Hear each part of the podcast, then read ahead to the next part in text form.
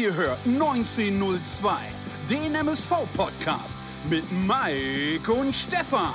Die beiden sprechen für euch über die aktuelle Situation bei unserem Lieblingsclub. Viel Spaß beim Zuhören.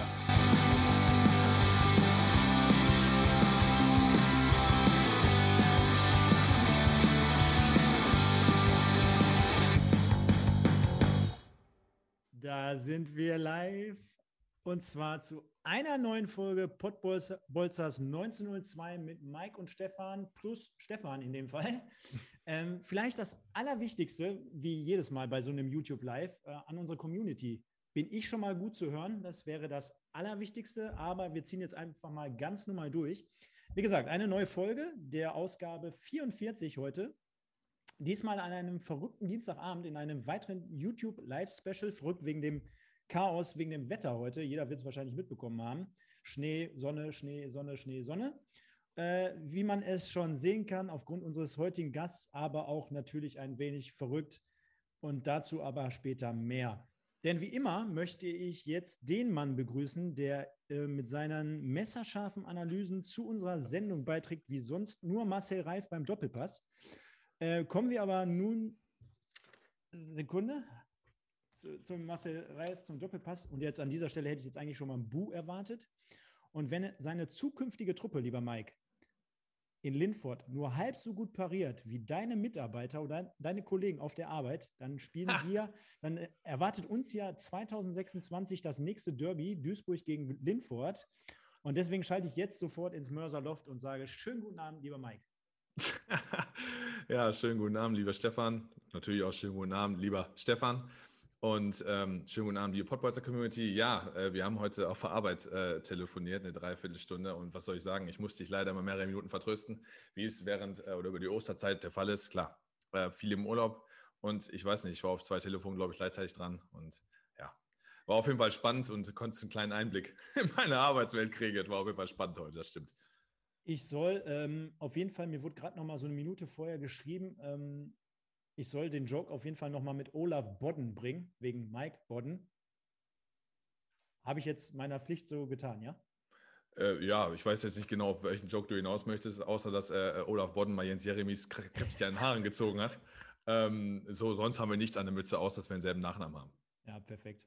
Und äh, mit Mike und Mike Terranova, das hatten wir ja auch öfter, öfter ja, jetzt, jetzt geklärt. Lass es. Ja, komm, ich verstricke mich jetzt schon wieder hier. Die Leute, die sind ja heiß, die sind ja bekloppt, die hauen hier schon richtig in die Tasten wollen wir gar nicht so lange drum rumreden, denn wir haben natürlich hier einen Mann am Start, den wir in den letzten Tagen exklusiv beworben haben.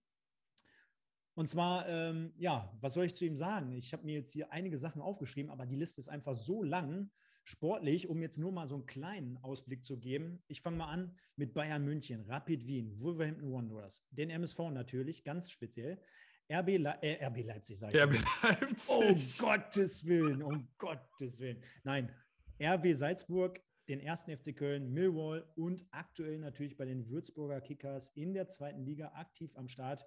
Und wie soll es anderes sein, wenn man, glaube ich, schon auf dem Niveau gespielt hat? Da ist natürlich auch ganz wichtig und ganz interessant noch dabei zu sagen, für die österreichische Nationalmannschaft. Und dabei natürlich viele, viele, viele Erfolge errungen. Und auf der anderen Seite, jetzt kommt es dazu, also ist ja auch nicht jemand, der sich jetzt nur aufs Sportliche ausruht, denn sein eigenes Label am Start, als Model gearbeitet, engagiert sich für gemeinnützige Zwecke. Genau, die Kappe ist auf, sehr gut. Dann äh, Social Media sehr viel aktiv und erinnert sich immer wieder, all diejenigen, die ihm, die ihm folgen, äh, werden sehen, erinnert sich immer wieder gerne an gute alte MSV-Zeiten. Deswegen ist er unserer Einladung hier heute Abend gefolgt. Und deswegen möchte ich jetzt gar nicht zu lange rumschwafeln und sage: Schönen guten Abend, lieber Stefan Meyerhofer. Hallo Stefan. Guten Abend, Jungs. Äh, danke für die tolle Vorstellung. Danke für die ersten Einblicke. Ähm, ihr macht das, glaube ich, mit sehr viel Leidenschaft und äh, trotzdem auch immer mit den Augen zwinkern und mit Spaß dahinter. Und ich glaube, äh, ich freue mich jetzt auf eine, eine, eine tolle Diskussionsrunde, viele gute Fragen und natürlich immer wieder auch so in Erinnerungen, was vor zehn Jahren ähm, da so abgegangen ist in Duisburg. Ich denke immer wieder gern daran zurück und deswegen Grüße in den Pott.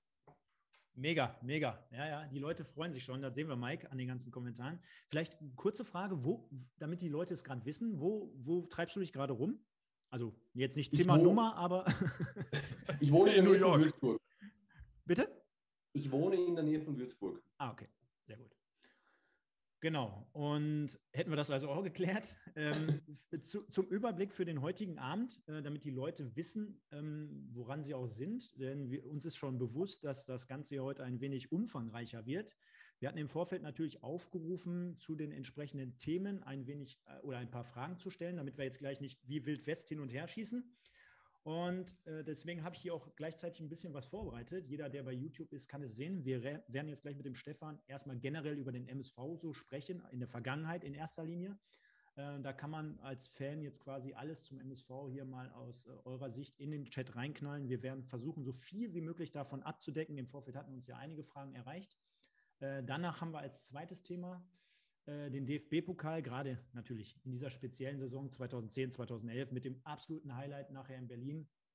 Werden dann anschließend nochmal als dritten ähm, Punkt auf die Karriere vom Stefan eingehen, insgesamt.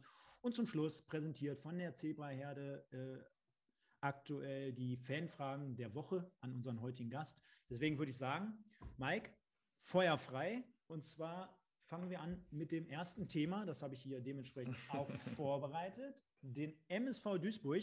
Jetzt habe ich gerade den Mike ins, äh, ins, ins Ding ins reingenommen. Aber lieber Stefan, natürlich an dich die Frage.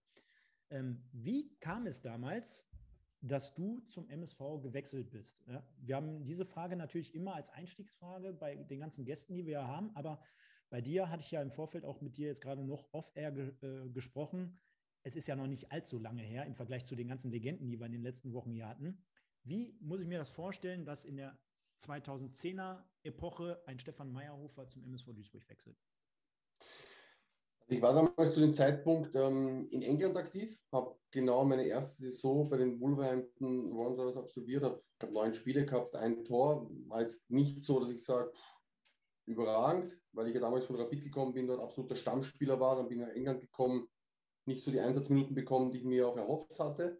Und dann war im Sommer auch das offene Gespräch mit dem Trainer dort, ähm, wie meine Situation ist. Und da hat er gemeint, ja, ich habe zwar noch Vertrag zwei Jahre, aber wenn ich mich verleihen könnte oder ein Verein kommt, der dann auch dementsprechend die Ablöse zahlt, könnte ich gehen. Ähm, es waren zweite andere Möglichkeiten einfach auch noch da. Aber dann hatte ich einfach ein Telefonat mit meinem ehemaligen Trainer, Milan Sasic, den ich ja damals ein paar Monate bei der TuS Koblenz hatte, 2007 im Frühjahr. Und äh, dann sich das eigentlich relativ schnell ergeben, dass da eine Leihe zustande kommen kann. Und ähm, ich bin froh, dass es im Nachhinein wirklich so geklappt hat. Ich zur Mannschaft ins Trainingslager dazugestoßen bin. Und der Rest ist dann eigentlich äh, eine richtige Love Story. ja, Mike, sensationelle Geschichte, ne? Also ähm, ja, da, haben wir Milan, da haben wir Milan Sasic einiges zu verdanken. Ne? Also ich sag mal, äh, man, äh, an anderer Stelle, wir hatten mal einen Podcast mit, muss, weiß der Stefan natürlich nicht, mit, mit dem ersten FC Saarbrücken. Ähm, die fanden das eher gesagt ein bisschen uncool ne, mit Milan Sasic. Die hatten nämlich nicht so gute Erfahrungen mit dem gemacht, äh, wie wir das dann in seiner Zeit dann gemacht haben. Und äh, dementsprechend können wir, glaube ich, ja froh sein, dass zumindest die Zeit beim TuS Koblenz dann so erfolgreich gelaufen ist, dass du dich dann für den MSV interessiert hast. Und ähm, wir haben auch schon die, die, die erste Frage, die hier reingekommen ist von äh, Marc Kolanczyk, der äh, ja nach so einer Art Erfolgsrezept fragt für 2010, 2011. Man hat ja auch lange um die Aufstiegsspiele mitgespielt, bis natürlich Ende der Saison viele Verletzte dazu kamen. Zu einer Verletzung kommen wir ja später dann auch noch. Ähm, hatte das, äh, hatte einfach die Chemie in der Mannschaft gestimmt? Äh, war Milan Sasic oder sind es viele Kleinigkeiten? Oder war letztendlich auch das Spielglück auf der Seite? Was würdest du sagen zu der Saison? Also ich möchte auch mal zuerst äh, Ivo Grilic an der Stelle einfach auch loben und äh, erwähnen, der damals, glaube ich, äh, nicht so alt war, wie ich jetzt bin, aber ich glaube, er war damals 36 und das war sein letztes Profijahr und er war auch schon Teammanager. Der hat für mich als, er war mein Mitspieler ähm, und auch Freund, weil seit zehn Jahren haben wir immer wieder Kontakt. Ähm, er hat meine Flüge gebucht fürs Nationalteam und hat mir meine Wohnung ähm, in Kaiserswerth äh, organisiert und gecheckt. Ähm, das war schon so ein wichtiger Teil, auch dass du so eine Legende hast, ähm, die sich einfach auch zu 100 Prozent für die Mannschaft einsetzt. Ähm, leider war er dann auch ein bisschen verletzt. Ich glaube, ähm, der Ivo war einfach ein überragender Spieler, aber auch ein überragender Typ. Und ich glaube, er macht das auch jetzt der Sportdirektor extrem gut. Aber natürlich hat der, der Kader, Bruno Hübner war das damals und Milan Sasic, haben da, glaube ich, einfach in dem Jahr extrem gut in die, in die Trickkiste halt einfach reingegriffen und es haben einfach viele Bausteine, die sie da einfach geholt haben, extrem gut funktioniert. Ähm, ob das dann ein, ein, Julian Koch war, ein, ein Manuel Scheffler, ein, ähm, wer war da noch? Benny Kern. Ähm, Olivier Vignot. Olivier Vignot, genau. Äh, Olcay Sahan, der sich da quasi extrem entwickelt hat. Ähm, da waren wirklich ein Bruno Soares, also wirklich viele mhm. Spieler, mhm. die in der Saison einfach so dann auch ihren, ihren, ihren Durchbruch geschafft haben und gesagt haben, ey, wir sind einfach gestandene Fußballer und äh, gemeinsam äh, geht da richtig die, die, die Show ab. Ne? Äh, unser Kapitän äh, Sütjan Bajak ähm, hinten, ähm, Bayer, ähm, Schukalo im Mittelfeld. Also wir waren schon eine richtig gute Truppe. Ne? Und ähm, das hat einfach gut gepasst. Der Trainer hat die, die, die Kombination zwischen jungen Spielern, älteren und erfahrenen Spielern ähm, gut gemacht. Ähm, Karim Rashwan, damals der Fitnesstrainer, hat uns richtig fit gemacht.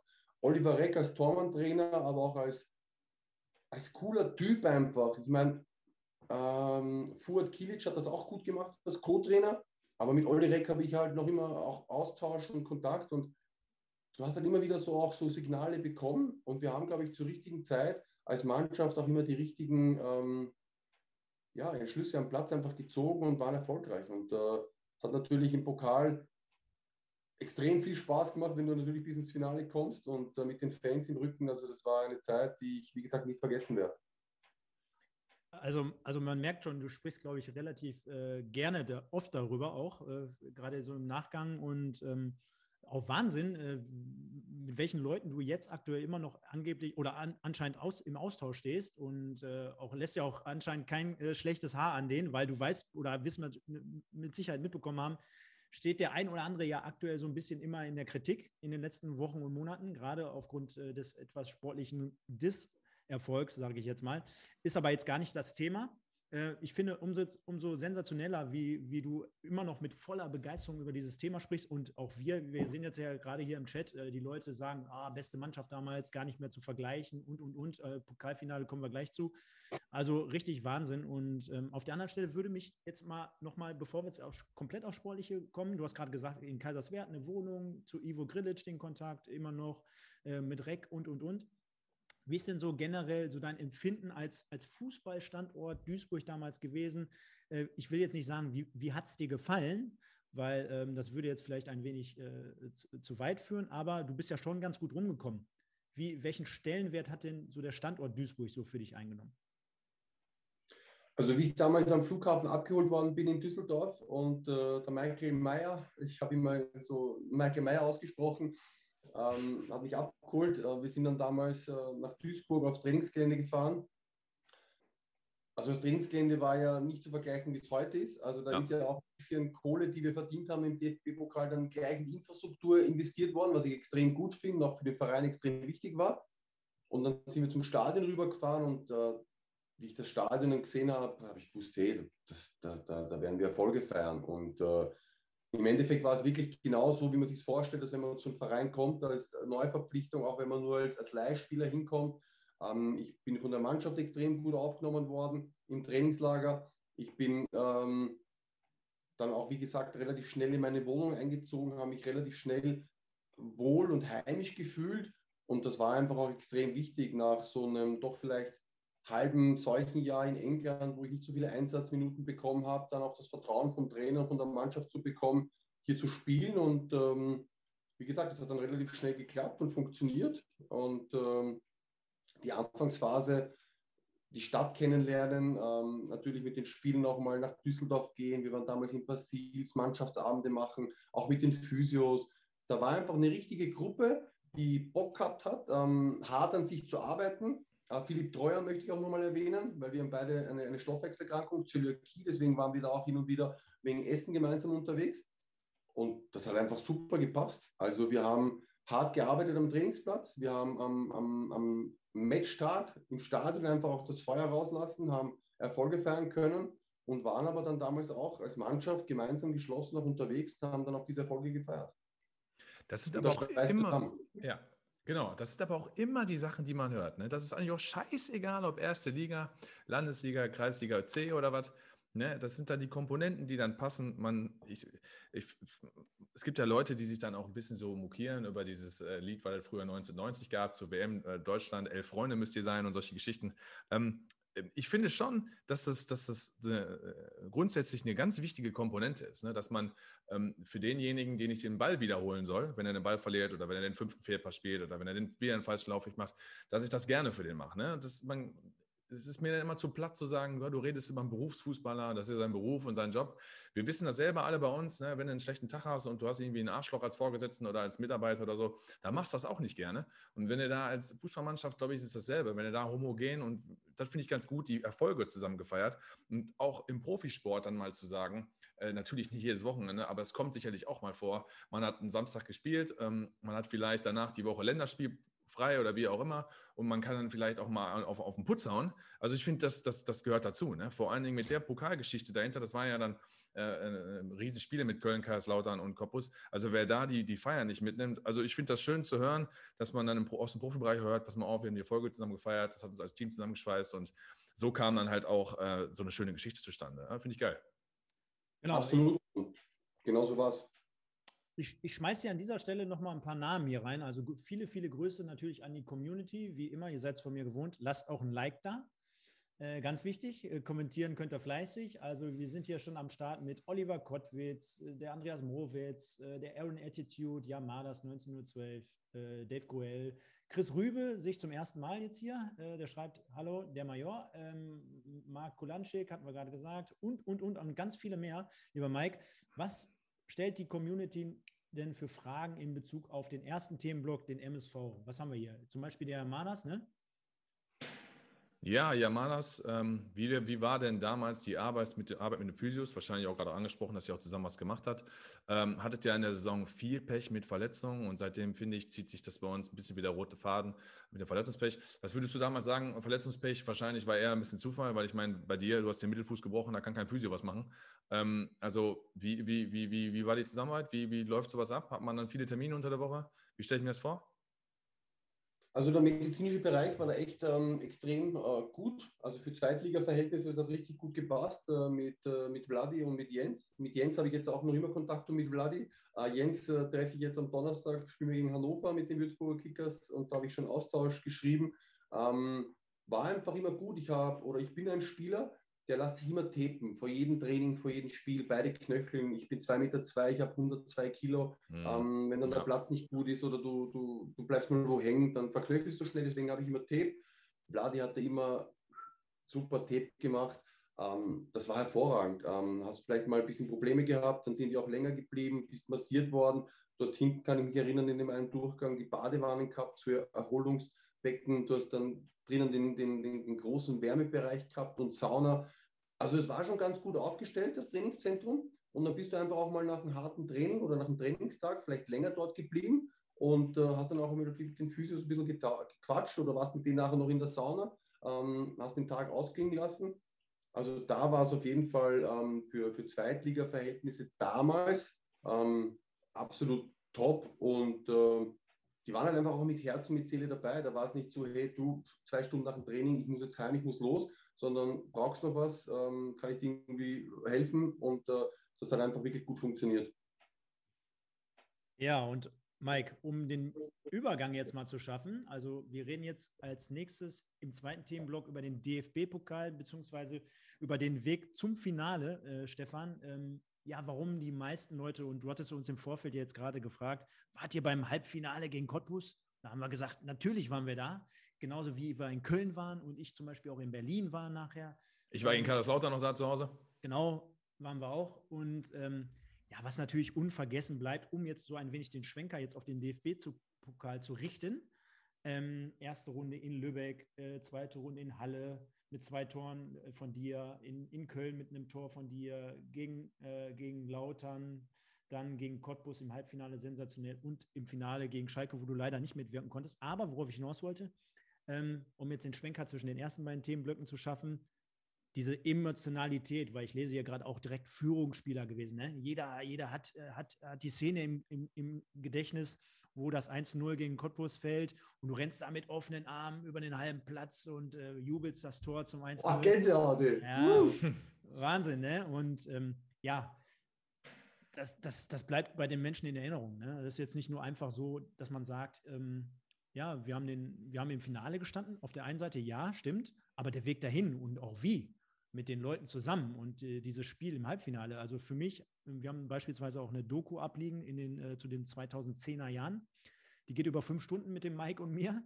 Äh, da haben wir über, explizit auch über dieses Spiel gesprochen. Und für mich das absolute Highlight-Spiel im Heimspiel äh, im DFB-Pokal-Halbfinale. Sensationelle Stimmung. Also die Stimmung war brutal. Ähm, habe ich in meiner Karriere, muss ich wirklich so sagen, selten dann auch so erlebt. Also ich habe in Österreich gespielt äh, für Rapid Wien und die Rapid Wien-Fans sind krank, die sind verrückt.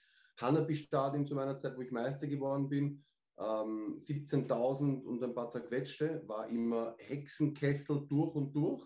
Ähm, ich habe in England gespielt, in, in tollen Stadien, äh, 50, 60.000 Zuschauer auch. Aber an dem Tag ähm, die Witterungsverhältnisse, die, die Spannung, die Atmosphäre, die, die, die, die Geilheit als Spieler einfach zu sagen, ich drehe das Ding heute und wir fahren nach Berlin und dann einfach, ja, dann wirst du angeköpft und machst mit der Nase das 1-0 und dann, so wie du sagst, da laufe ich über einen halben Platz und wir haben da damals dann das, äh, Bruno hat dann das Trikot genommen, hat es von, von Julian Koch her gezeigt. Ähm, wir waren als Mannschaft einfach alle so äh, fokussiert drauf, dass, dass da heute nichts passieren kann und nichts passieren wird. Und ähm, Balleroberung, Mittellinie, Ball wird tief gespielt, quergelegt, 2-0. Äh, Bucky, der vorher viel kritisiert worden ist, sechs, sieben Wochen nicht getroffen hat, unser Kapitän war, aber trotzdem gespielt hat. Ähm, das sieht man dann auch immer, wie wir aus Medien auch ausmachen. Aber der Trainer und wir als Mannschaft genau gewusst haben, das funktioniert, wir sind eine Mannschaft, das ist gut, einer für den anderen da. Und ähm, Oliver Vignier äh, kratzt den Ball dann noch von der Linie. Ja, das war krass. Und, das war also, übertrieben. Das war übertrieben. Das war der Endgegner. Also das sind so, so, so, Sachen, die man jetzt dann, wenn man drüber nachdenkt, einfach noch so reinschießen und sagen, hey, überragende Paraden von Jelpel, ne? Ähm, top, aber das Spiel, die, die Kulisse, der Abend, brutal. Einfach geil. Mike, der Weg dahin, haben wir ja gerade auch gesagt, der war ja auch nicht ohne, ne?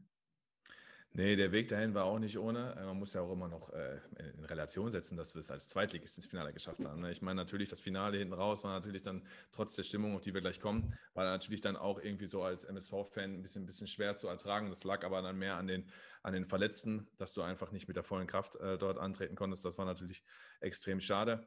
Ähm, äh, zu meiner Person kann ich dahingehend immer sagen, da ich auch äh, groß bin, keine 2,2 Meter, zwei, aber äh, 1,90, 1,91 ähm, fand ich das immer bemerkenswert.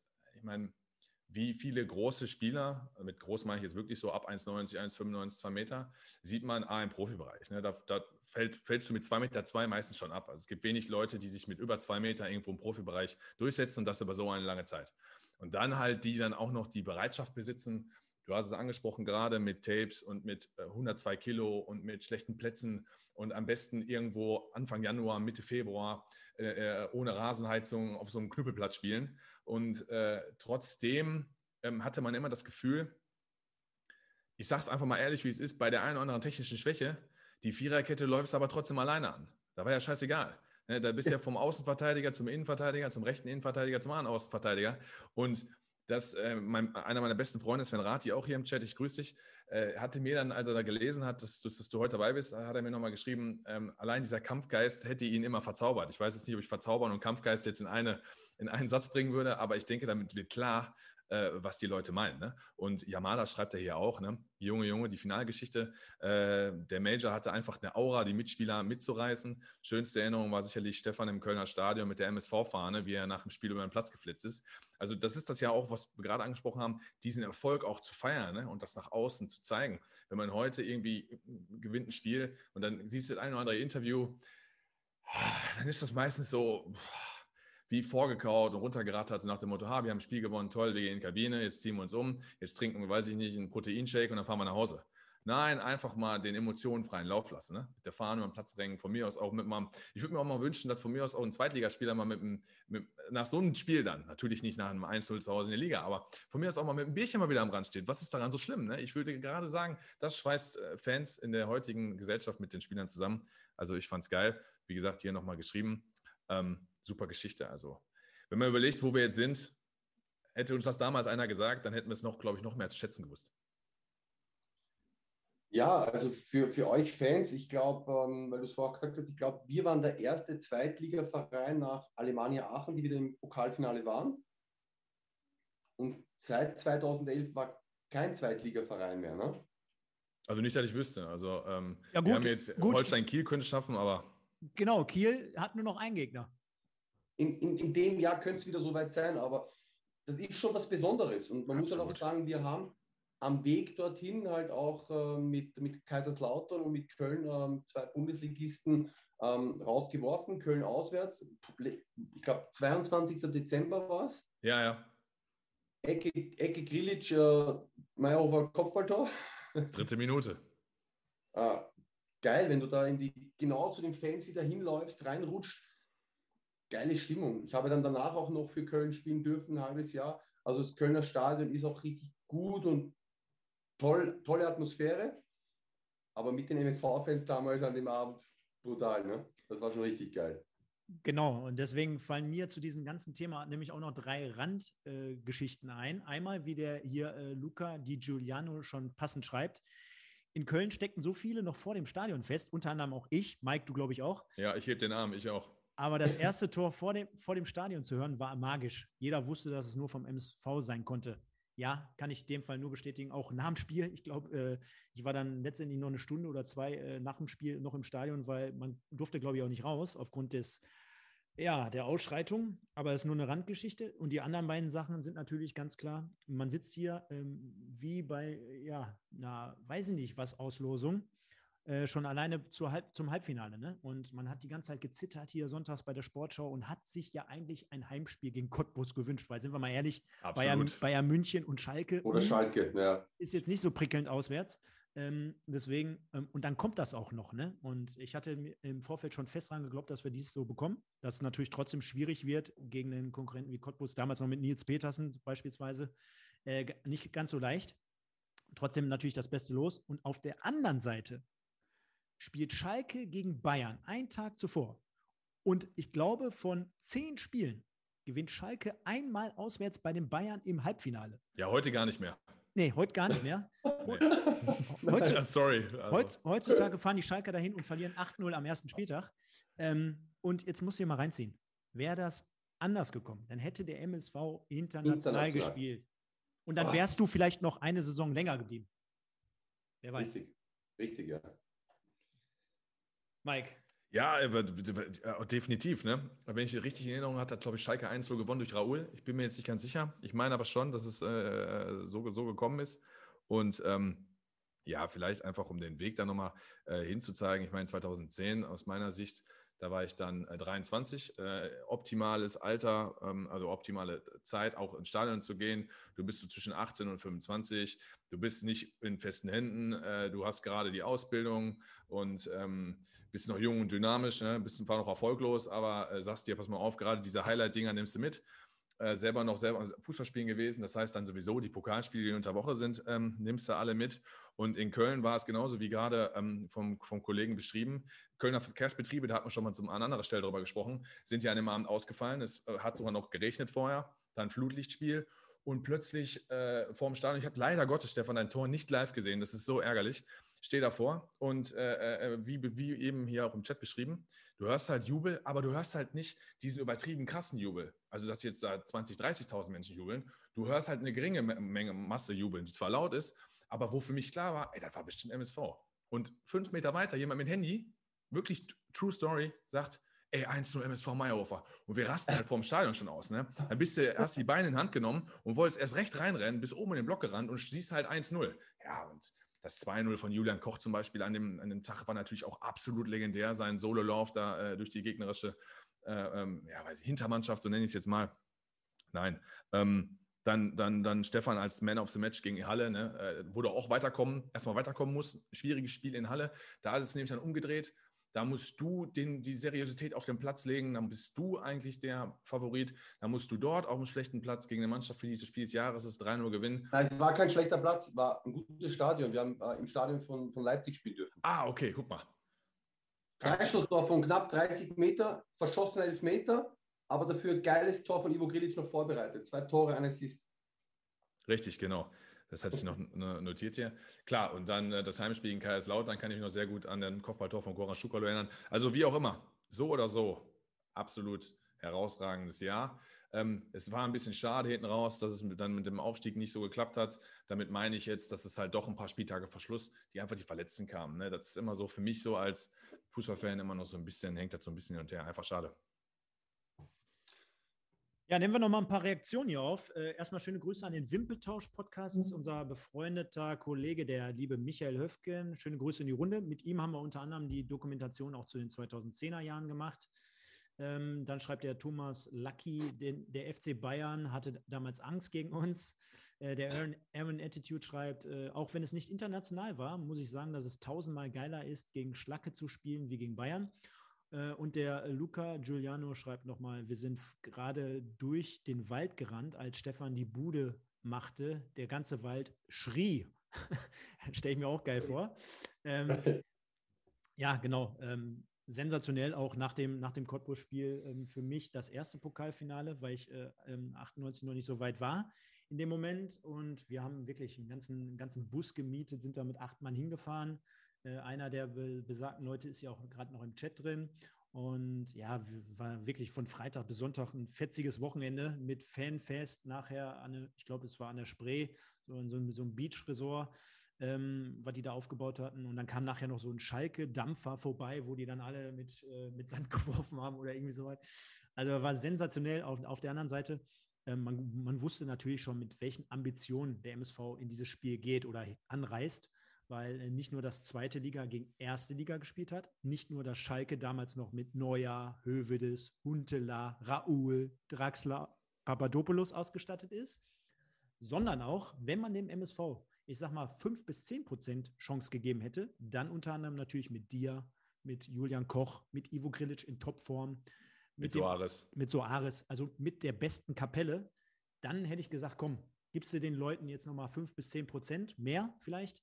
Aber so war es natürlich von vornherein, ich will jetzt nicht sagen, komplett unmöglich, aber das war ja eine Story, die konntest du ja fast gar nicht gewinnen. Wie war denn die Stimmung vor dem Finale so bei euch, trotz der Ausfälle? Boah, die Stimmung war gut. Ich war ja zwei Wochen nicht bei der Mannschaft. Ich war ja in Donaustauf, habe mich da äh, in der Reha einfach wirklich dann auf mein Comeback vorbereitet. Ähm, habe dann die letzte Woche noch in Duisburg im Wasser und dann noch eben separat auch mit Olli Reck trainiert. Habe einen Spezialschuh von Adidas damals bekommen äh, mit Carbon-Einlage, allem drum und dran, dass ich ja spielen kann. Ähm, viele haben einfach gesagt, hey, du kannst da nicht spielen, du, du darfst da auch nicht spielen. Ähm, ich habe da dann ein gutes Gespräch gehabt mit Milan Sasic und hat gemeint, hey, du, du hast uns in dieses Finale auch geführt, du hast es verdient, auf der Bank dabei zu sein und dabei zu sitzen und wenn, wenn, du, wenn du spielen kannst, dann, dann, dann, dann bringe ich dich, halt nicht von Beginn an, aber hinten raus, wenn noch was wird. Dann bei 4-0 bin ich dann vom Aufwärmen auch zurückgegangen auf die Bank und habe gesagt, hey, so gerne ich spielen würde, aber wenn ich da jetzt reingehe und mich dann nochmal verletzt für ein Spiel, wo halt ja leider der Zug schon abgefahren ist, ne, in der 80. dann bringt es auch nicht viel. Dann haben wir leider noch das fünfte Tor bekommen. Extrem bitter. Ähm, ich glaube, so wie du sagst, wenn wir da mit, mit, mit, mit voller Kapelle hingefahren wären und kein frühes Tor, also ich glaube, das 1-0 hat, glaube ich, Draxler gemacht, richtig mhm. gut gemacht. Ja. Ja. Ähm, wenn wir da in die Halbzeit gehen mit 0-0 und dann wird der ähm, Erstligist vielleicht noch ein bisschen nervös, ein bisschen die Stimmung im Stadion. Ähm, wir haben 5-0 verloren und äh, ich glaube, die MSV-Fans haben mehr gefeiert wie die Schalke-Fans. Also das war ja dann danach auch noch so, einerseits, du warst ja den Tränen nah. Ähm, ich war damals äh, ja, Ende, Ende 20 und ja, nicht ein standarder Mann, aber trotzdem, du bist halt einfach so emotional, dass du da wie ein Kind heulen könntest. Du hast verloren im Finale und dann siehst du aber einfach die Fans und die klatschen, die, die, die, die schreien dir zu und dann sind wir da, weiß nicht wie lange hin und her spaziert und haben mit den Fans auch abgeklatscht und gesungen und äh, hat sich dann zum Glück nicht so wie eine Niederlage angefühlt, wie es halt dann vielleicht dann wirklich eine ähm, Pokalniederlage ist. Und das war halt, ich habe danach, ein Jahr später mit äh, Salzburg den Pokal gewonnen und ähm, dann, dann noch einmal in der Slowakei den Pokal gewonnen. Also ich habe dann im Finale mal spielen dürfen und auch ein Tor machen dürfen. Von dem her habe ich mein Finale dann irgendwie zurückbekommen. Aber Berlin, 85.000 Zuschauer, Duisburg, Schalke, da, hätte ich, da würde ich schon einiges eintauschen, glaube ich. Ja, das würden wir auch gerne nehmen. Also, äh, das könntest du gerne eintauschen. da hätte kein Duisburg-Fan was gegen, wenn du das wahrscheinlich machen würdest. Ähm, wenn du so, wenn du so, wenn du so zurückblickst, wolltest, oder Stefan, wolltest du noch irgendwas zum DFB-Pokal fragen oder sagen? Ja, ich, ich hätte natürlich trotzdem gefragt. Wir haben ja ganz am Anfang die ganzen Stationen vom Stefan hier äh, äh, vorgelesen.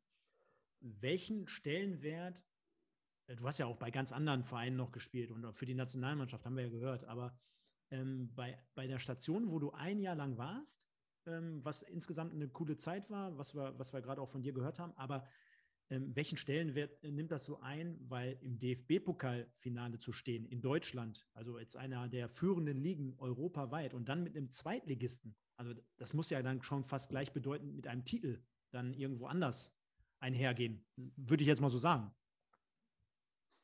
Oder? Also es ist so, ich habe von, von, von jeder Station, äh, wo ich gespielt habe, und es waren ja einige Stationen, immer ein Trikot mit und das habe ich äh, zu Hause im Zimmer aufgehängt und ähm, mein Vater hat dann 11. Mai oder 12. Mai war es, oder? Ich meine, Mai. Nee, es war, das Finale war der 21. Mai. 21. Mai. Mhm. 12. Mai hat ein guter Freund von mir Geburtstag.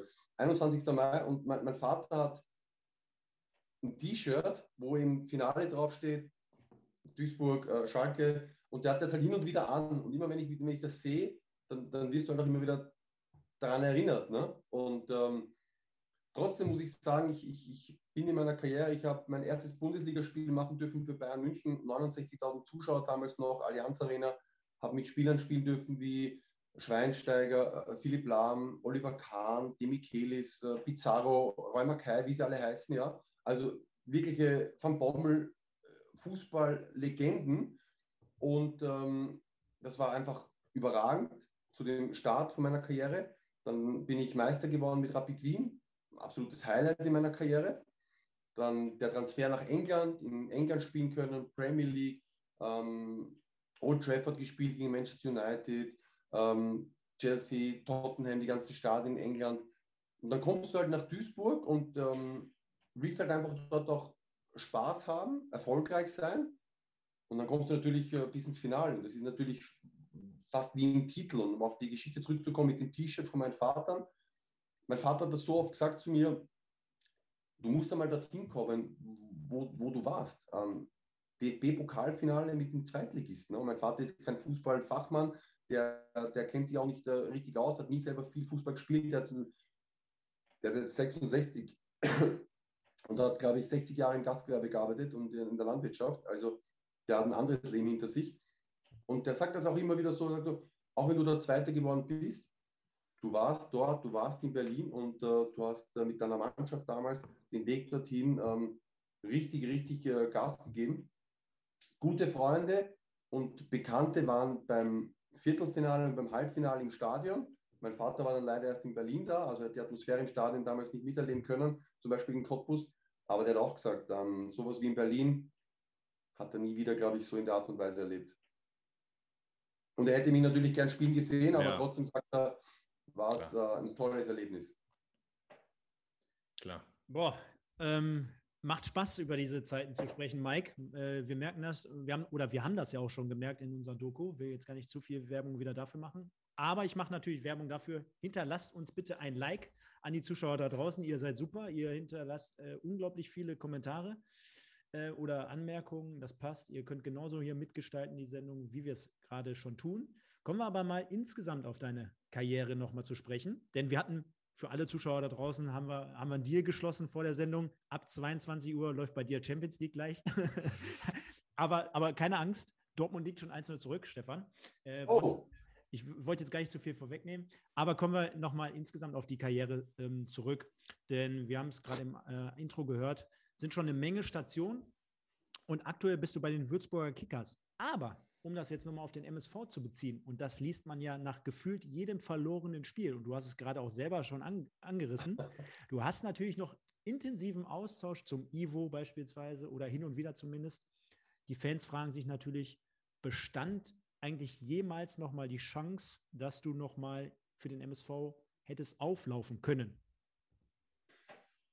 Ich glaube, wir haben vor zwei, drei Jahren nochmal Kontakt gehabt äh, mit Ivo, aber es ist natürlich dann schwer für einen ähm, Sportdirektor, einen Spieler zu präsentieren mit 35 oder 36, wo dann die Leute sagen, ey, ich glaube, der ist schon drüber. Ähm, jetzt bin ich 38, spiele trotzdem noch immer, ich bin fit, mir macht der Fußball extrem viel Spaß.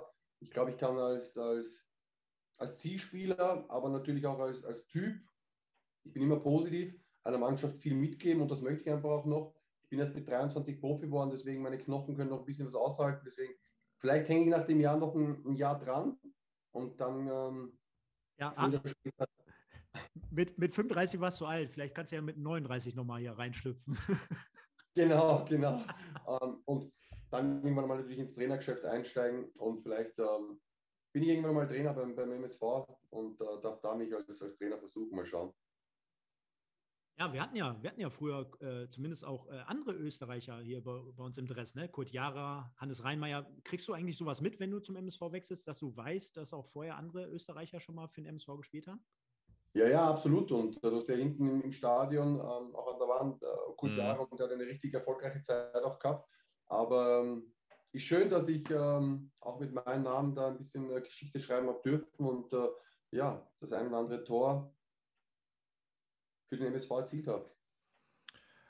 Wenn ich dir ein Datum nenne, bin ich mal gespannt, ob du drauf kommst. 5.9.2009, was war da? 5.9.2009? Genau. Mein erstes Premier League-Tor. Ja, fast. Es sei denn, die Quellen sind falsch. Ich habe da notiert, äh, dein, dein, dein, dein einziges, was heißt das einziges? Wer, wer darf das schon behaupten? Länderspieltor für die, für, für die Nati, für die Österreicher. Gegen die Färöerinsel, 3-1 in, in Graz haben wir gespielt. Genau, richtig. Wir haben Qualifikation, richtig. Ähm, was ist das für ein Gefühl? Also ich meine, ich, äh, ähm, du, wir haben gerade viele Sachen besprochen. Ja? Aber ich sag mal, gerade für die Nationalmannschaft, fürs eigene Land, ist scheißegal, ob der Gegner jetzt, weiß nicht, Färöerinseln, San Marino oder Brasilien Mike, heißt. Mike, ich wollte gerade sagen, jetzt wird der ein oder andere lachen, Färöerinseln. Erinner dich mal eine Woche zurück, Deutschland gegen Nordmazedonien. Ja, ja richtig. Also, äh, du, also von daher eigentlich, glaube ich, auch scheißegal. Und jetzt hat, ist ja auch nicht äh, mit Verlaub, hat Deutschland natürlich auch nochmal eine andere Wirkung wie Österreich. Österreich hat immer eine gute Nationalmannschaft aber gehört eigentlich immer so ins, sag ich mal, ins zweite Regal. Trotzdem, aber was ist das für ein Gefühl? Also für, die, für, die, für, die, für das eigene Land zu treffen, das muss sensationell sein. War für mich auch äh, sensationell und ähm, für das, was mir eigentlich immer abgesprochen worden ist, dass ich Fußball spielen kann, äh, habe ich dann doch 19 Länderspiele äh, für mein Land bestreiten dürfen und es gab nichts Schöneres wie ähm, natürlich auch das Zebra auf der Brust zu tragen, aber den Adler auf der Brust zu tragen und äh, für sein eigenes Land zu spielen, die Hymne zu hören und dann danach glaube, ich habe sogar eines der schnellsten ähm, Länderspieltore erzielt. Also ja, es unglaubliches Gefühl, die Emotionen, die dann hochkommen, Kindheitsträume, ähm, ja, einfach wunderschön.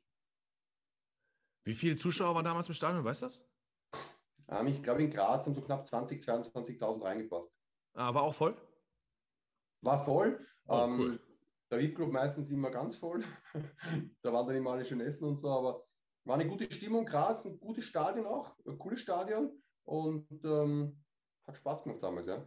Also ich glaube, das Wichtigste für einen Fußballer ist, dass das Stadion voll ist. Ne? Ob das Stadion jetzt, jetzt 50.000 reinpassen oder 25.000, ich glaube, das ist gar, ich glaube, das ist auch wichtig, ja. Aber ich könnte mir vorstellen, das ist zweitrangig, weil wenn du in einem 50.000 Zuschauerstadion 30.000 drin hast, oder ob du in einem 20.000 Zuschauerstadion 20.000 drin hast, da ist das Ding einfach voll. Ne? Du siehst keinen leeren Platz, äh, alle drängen sich und ich glaube, da kann die Stimmung dann nochmal äh, eine, eine ganz andere Fahrt aufnehmen. Also ähm, als ich das äh, recherchiert hatte, wir hatten das ja schon, äh, Stefan weiß es ja, zu dieser Doku schon recherchiert, also ich wusste es vorher schon. Klar, jetzt bezogen auf heute. Ähm, muss ich wirklich sagen, das hört sich jetzt auch wirklich doof an, aber also mich hat das gefreut, dass ich gelesen habe, dass du, dass du ein Ding gemacht hast, weil sagen wir mal, du hast 19 Länderspiele gemacht und kein Tor, aber 19 Länderspiele und ein Tor, das hat wieder eine ganz andere Wirkung, weil du dann wirklich auch dieses Gefühl mal spüren kannst. Also ich finde es klasse, vor allem auch mit dem Sieg im Rücken, ähm, eine schöne Erinnerung, glaube ich, die man später weitergeben kann. Also ich habe noch einen verschossenen Elfmeter dabei. das hättest du jetzt nicht sagen müssen. Ja, doch, doch lustig. Da stehe ich dazu. Hey. Jeder Spieler verschießt mal einen Elfmeter, kein Problem. Vor 50.000 ähm, Elfmeter verschossen. Ich habe dann nochmal gegen Griechenland ein Freundschaftsspiel, ein geiles Kopfballtor gemacht. Und dann hat der Schiedsrichter abgepfiffen, weil es angeblich Foulspiel war. Der Torhüter ist einfach nicht so hochgesprungen wie ich, hat Pech gehabt. Das haben sie mir leider genommen. Aber wie gesagt, die Minuten, äh, die Einsätze, die ich für mein Land spielen habe dürfen, kann mir keiner mehr nehmen. Von dem her bin ich froh. Es steht so, wie du sagst, 19 Länderspiele, ein Tor, Haken drunter, danke. Gibt es ja, genau. da aus Nati-Zeiten, gibt es dann noch irgendwie ganz spezielle ähm, Mitspieler, die du her herausheben kannst? Also ich weiß ja nicht, hast du mit David Alaba beispielsweise sogar noch zusammengespielt? Lustige Anekdote, erstes Länderspiel von David Alaba im äh, Stade de France, 85.000 Zuschauer, wir haben gegen Frankreich gespielt, waren 2 zu 0 zurück. Ähm, ich bin ausgewechselt worden in der Halbzeit, bin rausgekommen und ähm, ich habe immer Kinderregeln. Vorm Spiel ein, Halbzeit ein, bisschen Zucker reinschieben. Habe ich nicht gegessen, weil ich ja nicht mehr zum Einsatz gekommen bin, haben ihn mit rausgenommen, haben ihn so in der Regenjacke oder, oder Wärmejacke gehabt. Und dann hat es geheißen, dass David Alaba eingewechselt wird und der war nervös und er so, hey Mädchen, was ist jetzt? Sag ich, hey, hier ist ein Stück Kinderriegel, komm runter, deine Mutter wird jetzt da im Zuschauen, dein Vater, die werden stolz auf dich sein, du spielst jetzt vor 85.000 Zuschauer und äh, machst ein erstes Länderspiel für Österreich. Es gibt nichts Schöneres. Und ähm, mit David, da habe ich nur wieder noch Kontakt, aber wir waren in der, in, der, in, der, in der Nationalmannschaft eigentlich immer, wir Österreicher sind ja coole Typen und deswegen haben wir eigentlich immer eine, eine coole Truppe gehabt. Aber ich muss schon noch sagen, dass äh, in der Zeit, wo ich äh, Nationalspieler war, so ein Umbruch auch dabei war und extrem viele Junge dazugekommen sind. Baumgartlinger, Dragovic, Alaba, Anatovic. Die machen jetzt das Gerüst vom Nationalteam aus. Und ähm, wir haben halt jetzt wirklich extrem viele Legionäre. Ähm, jemanden aus England, viele aus der deutschen Bundesliga, Italien, äh, weiß nicht, ob einer aus Spanien dabei ist, Anatovic aus China, ein paar Spieler aus der Bundesliga. Also wir haben schon richtig viel Qualität momentan und ähm, ich hoffe natürlich, dass die, die, die Österreicher bei der EM ähm, ja, einfach ein bisschen überraschen können und dann einfach auch aufzeigen auf internationaler Bühne als Land.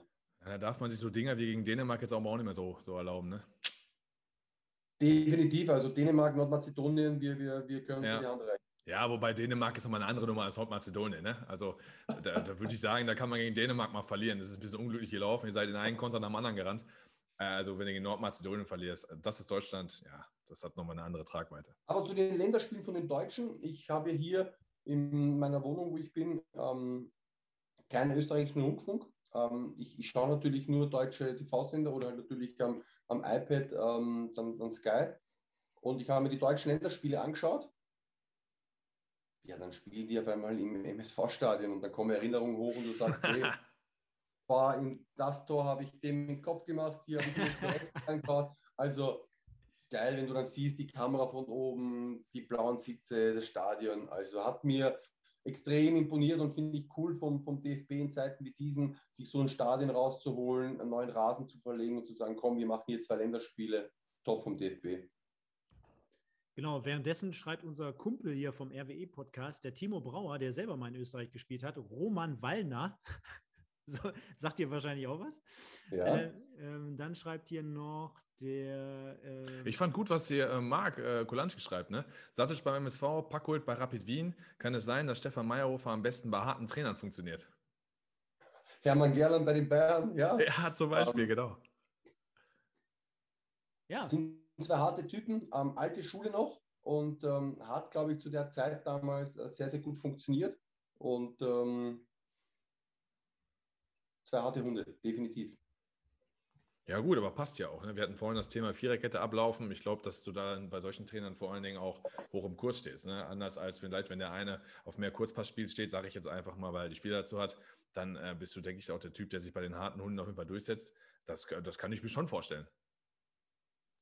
Ja, ich bin halt auch, ich glaube, das hat vor ein paar Wochen ein Spieler von Milan gesagt, ähm, der Cassie oder Wesley, wo die Spieler immer gesagt haben, du, du läufst zu viel und warum? Und er so, hey, in Afrika muss ich ähm, 20 Kilometer laufen, dass ich was zum Trinken kriege. Und ich, ich, ich, ich bin halt, ich bin gelernter Koch- und Restaurantfachmann, ich komme aus dem Gastgewerbe und ich bin erst mit 23 Profi geworden. Und von 15 bis 23 ähm, habe ich den Beruf erlernt und habe acht Jahre im Gastgewerbe arbeiten dürfen und wir haben einen großen Gastgarten daheim gehabt und dann am Sonntag bin ich da, weiß nicht wie viele Kilometer gelaufen. Und wenn ich dann sage, weißt du was, ich habe die Möglichkeit in 90 Minuten als Mittelstürmer mit meiner Körpergröße und Statur vielleicht, keine Ahnung, 12, 13 Kilometer zu laufen, dann laufe ich die einfach. Ne? Und äh, natürlich mhm. waren vielleicht ein paar tote Meter dabei, Aber ich habe natürlich immer Signale an natürlich die Zuschauer gesendet, aber natürlich auch an meine Mannschaftskollegen, hey, wir halten den voll ein, ich gebe alles für euch und äh, von dem hat das eigentlich immer gut funktioniert.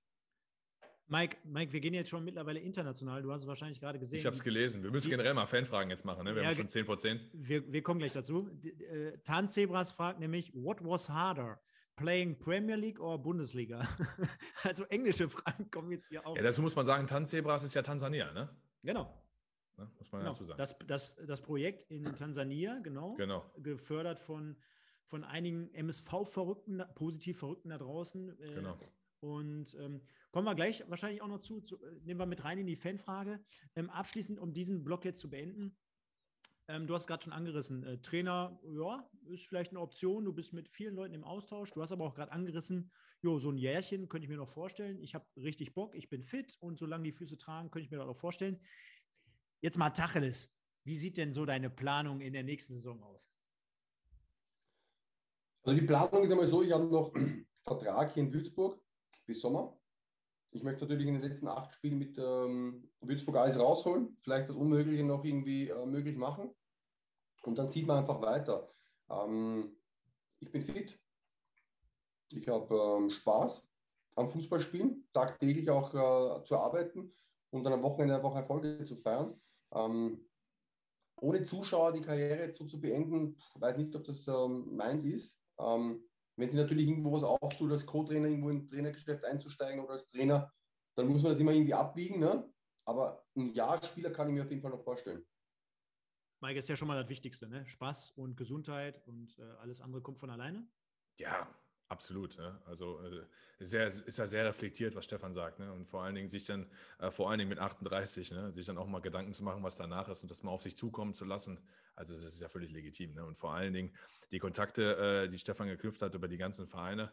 Ähm, ich finde das ganz interessant, wenn du sagst, ich bin mit dem und dem im Austausch. Ich glaube, deine WhatsApp-Liste ist lang ähm, mit, den, mit, den, mit den Kontakten, mit denen du dich dann austauschst und wahrscheinlich überall dann auch. Und wenn du sagst, du bist, und das haben wir ja auch alle gespürt und gesehen. Also das ist ja, ist ja ist ja hinlänglich bekannt. Wenn du so ein positiver äh, Typ bist, Leader-Typ bist, du hast keine Probleme vor einer, vor einer äh, Menge, vor einer Masse zu sprechen, dann muss man ja wirklich sagen, ohne dass ich jetzt genau sagen kann, ob er jetzt ein High-Class-Trainer wird oder nicht. Aber in dem Geschäft, ähm, wenn du mich jetzt gefragt hättest, was macht Stefan Meyerhofer äh, nach der Karriere äh, im Fußballbereich, dann hätte ich da auch ähm, Trainer gesagt. Also ich habe schon vor drei Jahren Angebot gehabt, der Sportdirektor, direkt nach meiner Zeit in Mattersburg als Spieler, haben gesagt, der Spieler verlängern wir nicht, aber wir wollen dich als Sportdirektor. Und da hätte ich ein Angebot gehabt, dass ich als Sportdirektor, und ich habe mich damals einfach noch zu sehr als Spieler gesehen, was ja auch dann richtig war. Ich bin ja dann noch nach Aarau gegangen, habe mit Aarau dann den Nichtabstieg geschafft und sogar noch die, die Relegation, dass wir in, in die erste Liga aufsteigen können.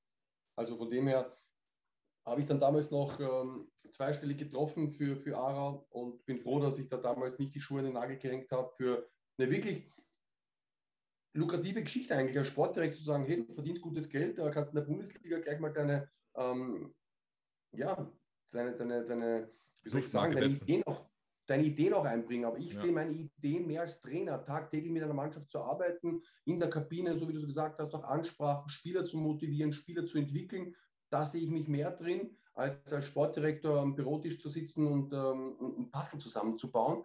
Ich bin dann lieber der, der am Spielfeld steht und ähm, dann dementsprechend mit den Spielern arbeitet und äh, dieses Puzzle vollendet.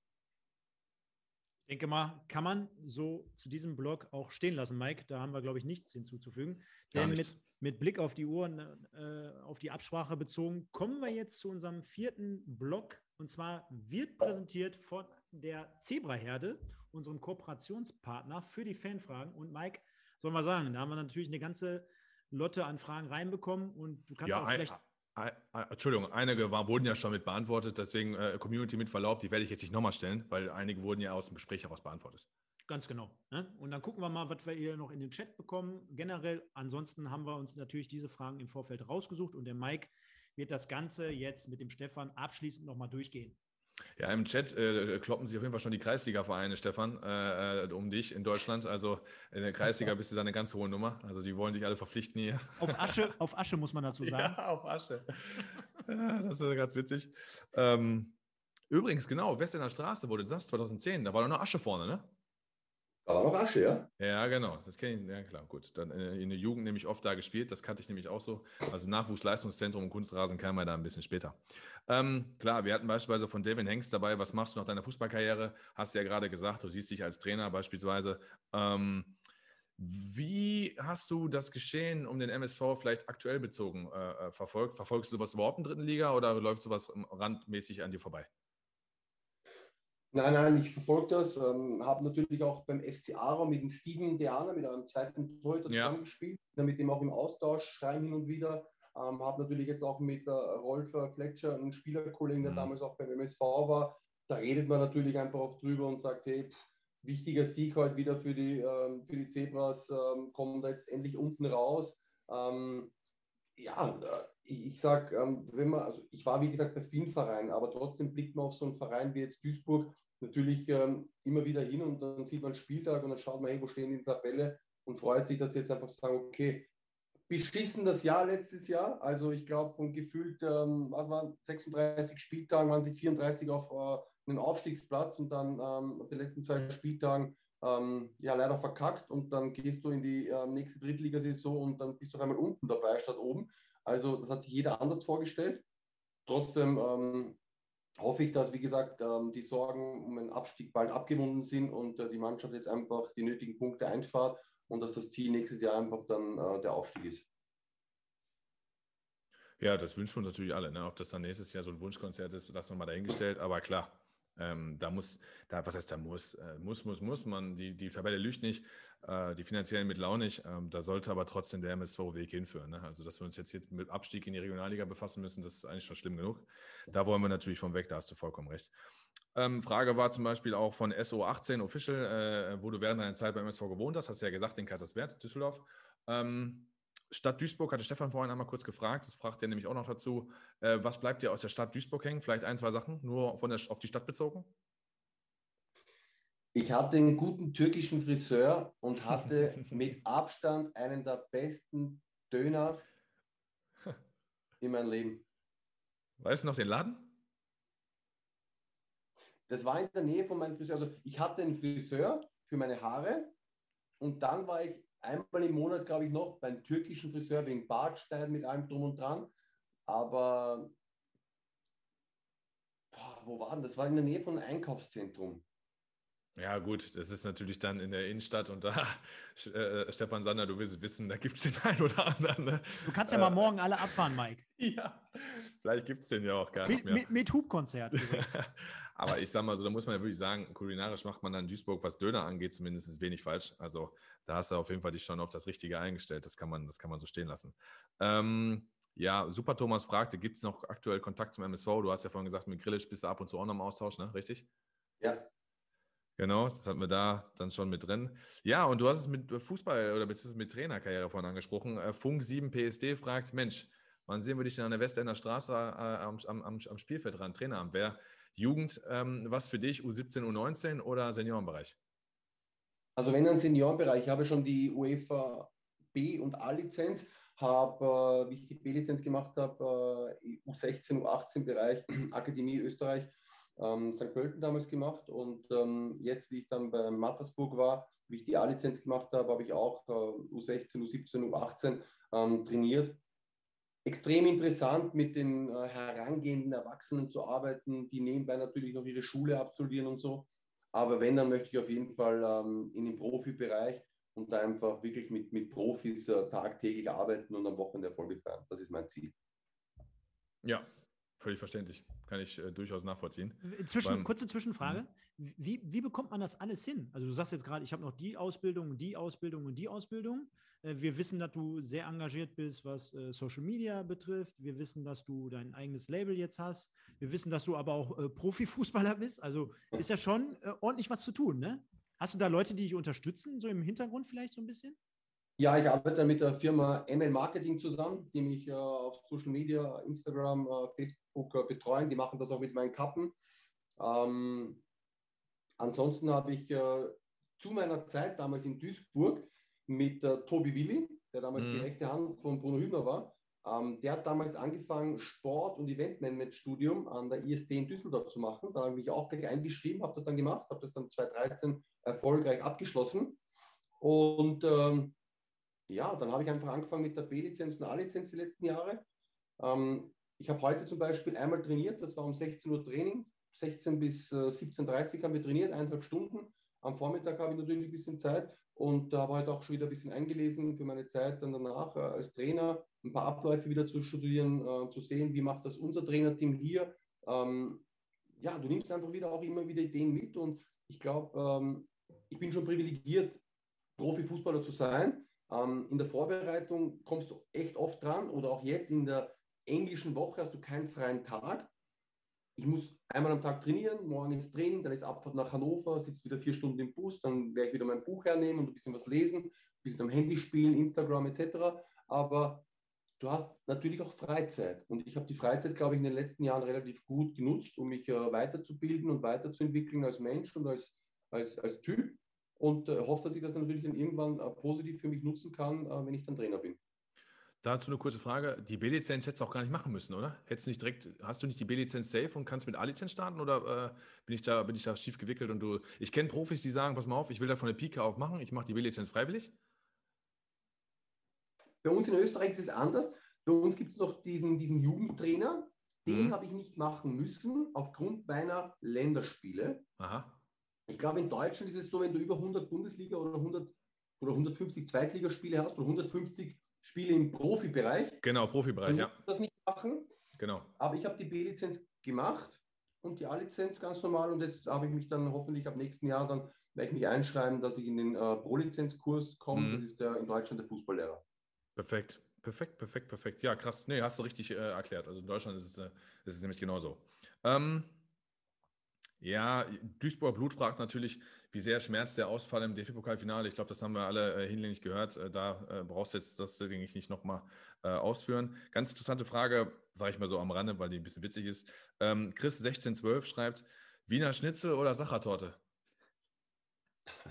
Wiener Schnitzel. Ja, boah, ich habe auch nichts anderes erwartet. Also wäre genauso meine Antwort. Meine Mutter gewesen. macht nämlich die beste Bananenschnitte. Von dem her ich bin nicht so der Sachertorten-Typ. Ich habe ja. viele Sachertorten gemacht in meiner Ausbildung, muss mich aber glutenfrei ernähren. Ich habe Zöliakie und besten Schnitzel macht meine Mutter und die beste Bananenschnitte von dem her Schnitzel. Sehr gut. Und ich sage mal zum Abschluss, äh, weil viele Fragen wirklich da, da drin waren jetzt in der ganzen Zeit und die brauchen wir da nicht wiederholen. Äh, Florian Gurke zum Beispiel. Florian, wir müssen nicht erwähnen, ne? als, äh, als Edelfan bei uns, äh, wenn ich deine Frage nicht vorliest, habe ich wahrscheinlich morgen eine Nachricht von dir. Also von daher muss ich das machen. Da, deine Frage wäre natürlich gewesen, wie wichtig war, Schrägstrich ist das DFB-Pokal-Halbfinale äh, als Spiel für dich in deiner Karriere? Ich würde es jetzt mal einfach mal anders formulieren und äh, sagen, weil wir ja viel darüber gesprochen haben.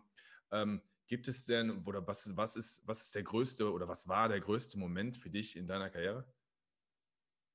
Ja, das Tor im Pokal-Halbfinale war schon eines meiner größten ähm, Momente. Also, wie gesagt, wir haben es vorher besprochen, die Atmosphäre, ähm, der Abend, äh, nasses Gras, äh, Weder, also da geht wenig drüber und äh, die, die, die Emotionen in dem Moment, wo du siehst, der Ball geht rein, du führst 1-0, weißt, ähm, du, du, du schaffst es, dass du nach Berlin fährst. Das ist schon ja, ganz, ganz weit oben auf meiner Highlight-Liste, definitiv. Ja, aber hast ja auch ein paar Pokale gewonnen. Ne? Was war dein größtes Highlight, was du selber jetzt sagen willst, wo du sagst sofort, boom, Highlight, oder kannst du das gar nicht? Ja, also der erste Meistertitel mit Rapid Wien, wo ich dann damals ähm, zwei Tore im Derby gemacht habe, dann zwei Tore gegen Red Bull Salzburg, ähm, der Weg zum Titel, elf Spiele, sieben Tore, das war schon extrem gutes Frühjahr von mir. Dann ähm, auch das Jahr oder eineinhalb Jahre in, in, Salzburg, aber das erste Jahr vor allem äh, Torschützenkönig, Topscorer, Cupsieger, Meister. Das war schon ein sehr gutes Jahr von mir auch. Also von dem her, trotzdem, das, das, das Jahr in Duisburg bleibt einfach in, immer in Erinnerung, weil einfach viele Sachen einfach gut gepasst haben, eben bis auf die Verletzung mit dem Mittelfußknochenbruch. Aber die Spiele, das waren schon äh, viele Highlights da in, in Wedau, im Schau ins Landreisen Arena. Also von dem her hat gut gepasst. Kannst du dich an ein letztes Tor von MSV erinnern?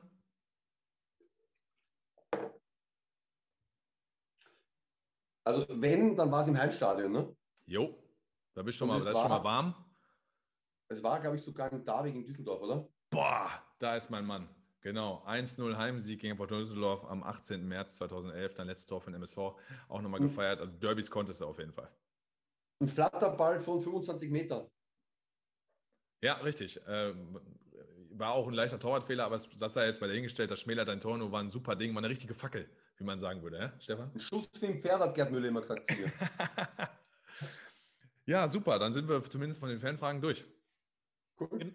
Genau, ich habe jetzt hier auch umgeswitcht und äh, ja, ich denke mal insgesamt total schwierig, so einzelne Highlights herauszunehmen. Umso geiler, sage ich jetzt mal, wie man im Ruhrpott so schön sagt, dass der Stefan dann natürlich das äh, Pokal-Halbfinale auch immer wieder mit reinnimmt. Äh, für alle Fans natürlich eine ultra geile Geschichte an dieser Stelle und wir haben es aber gehört in Frankreich 85.000 Zuschauer, ein Länderspiel, ein Länderspieltor gegen die Färöerinseln. Äh, bei Bayern München haben wir auch äh, Anekdoten und Geschichten dazu gehört, mit welchen Kickern du dort zusammengespielt hast, bis dann damals aus dem, von den Amateuren auch in die erste Mannschaft mal mit, äh, mit ein paar Einsätzen reingestartet und äh, mit welchen Leuten man alleine da wahrscheinlich auch an der Sebener Straße jeden Tag trainiert, ist natürlich Weltklasse.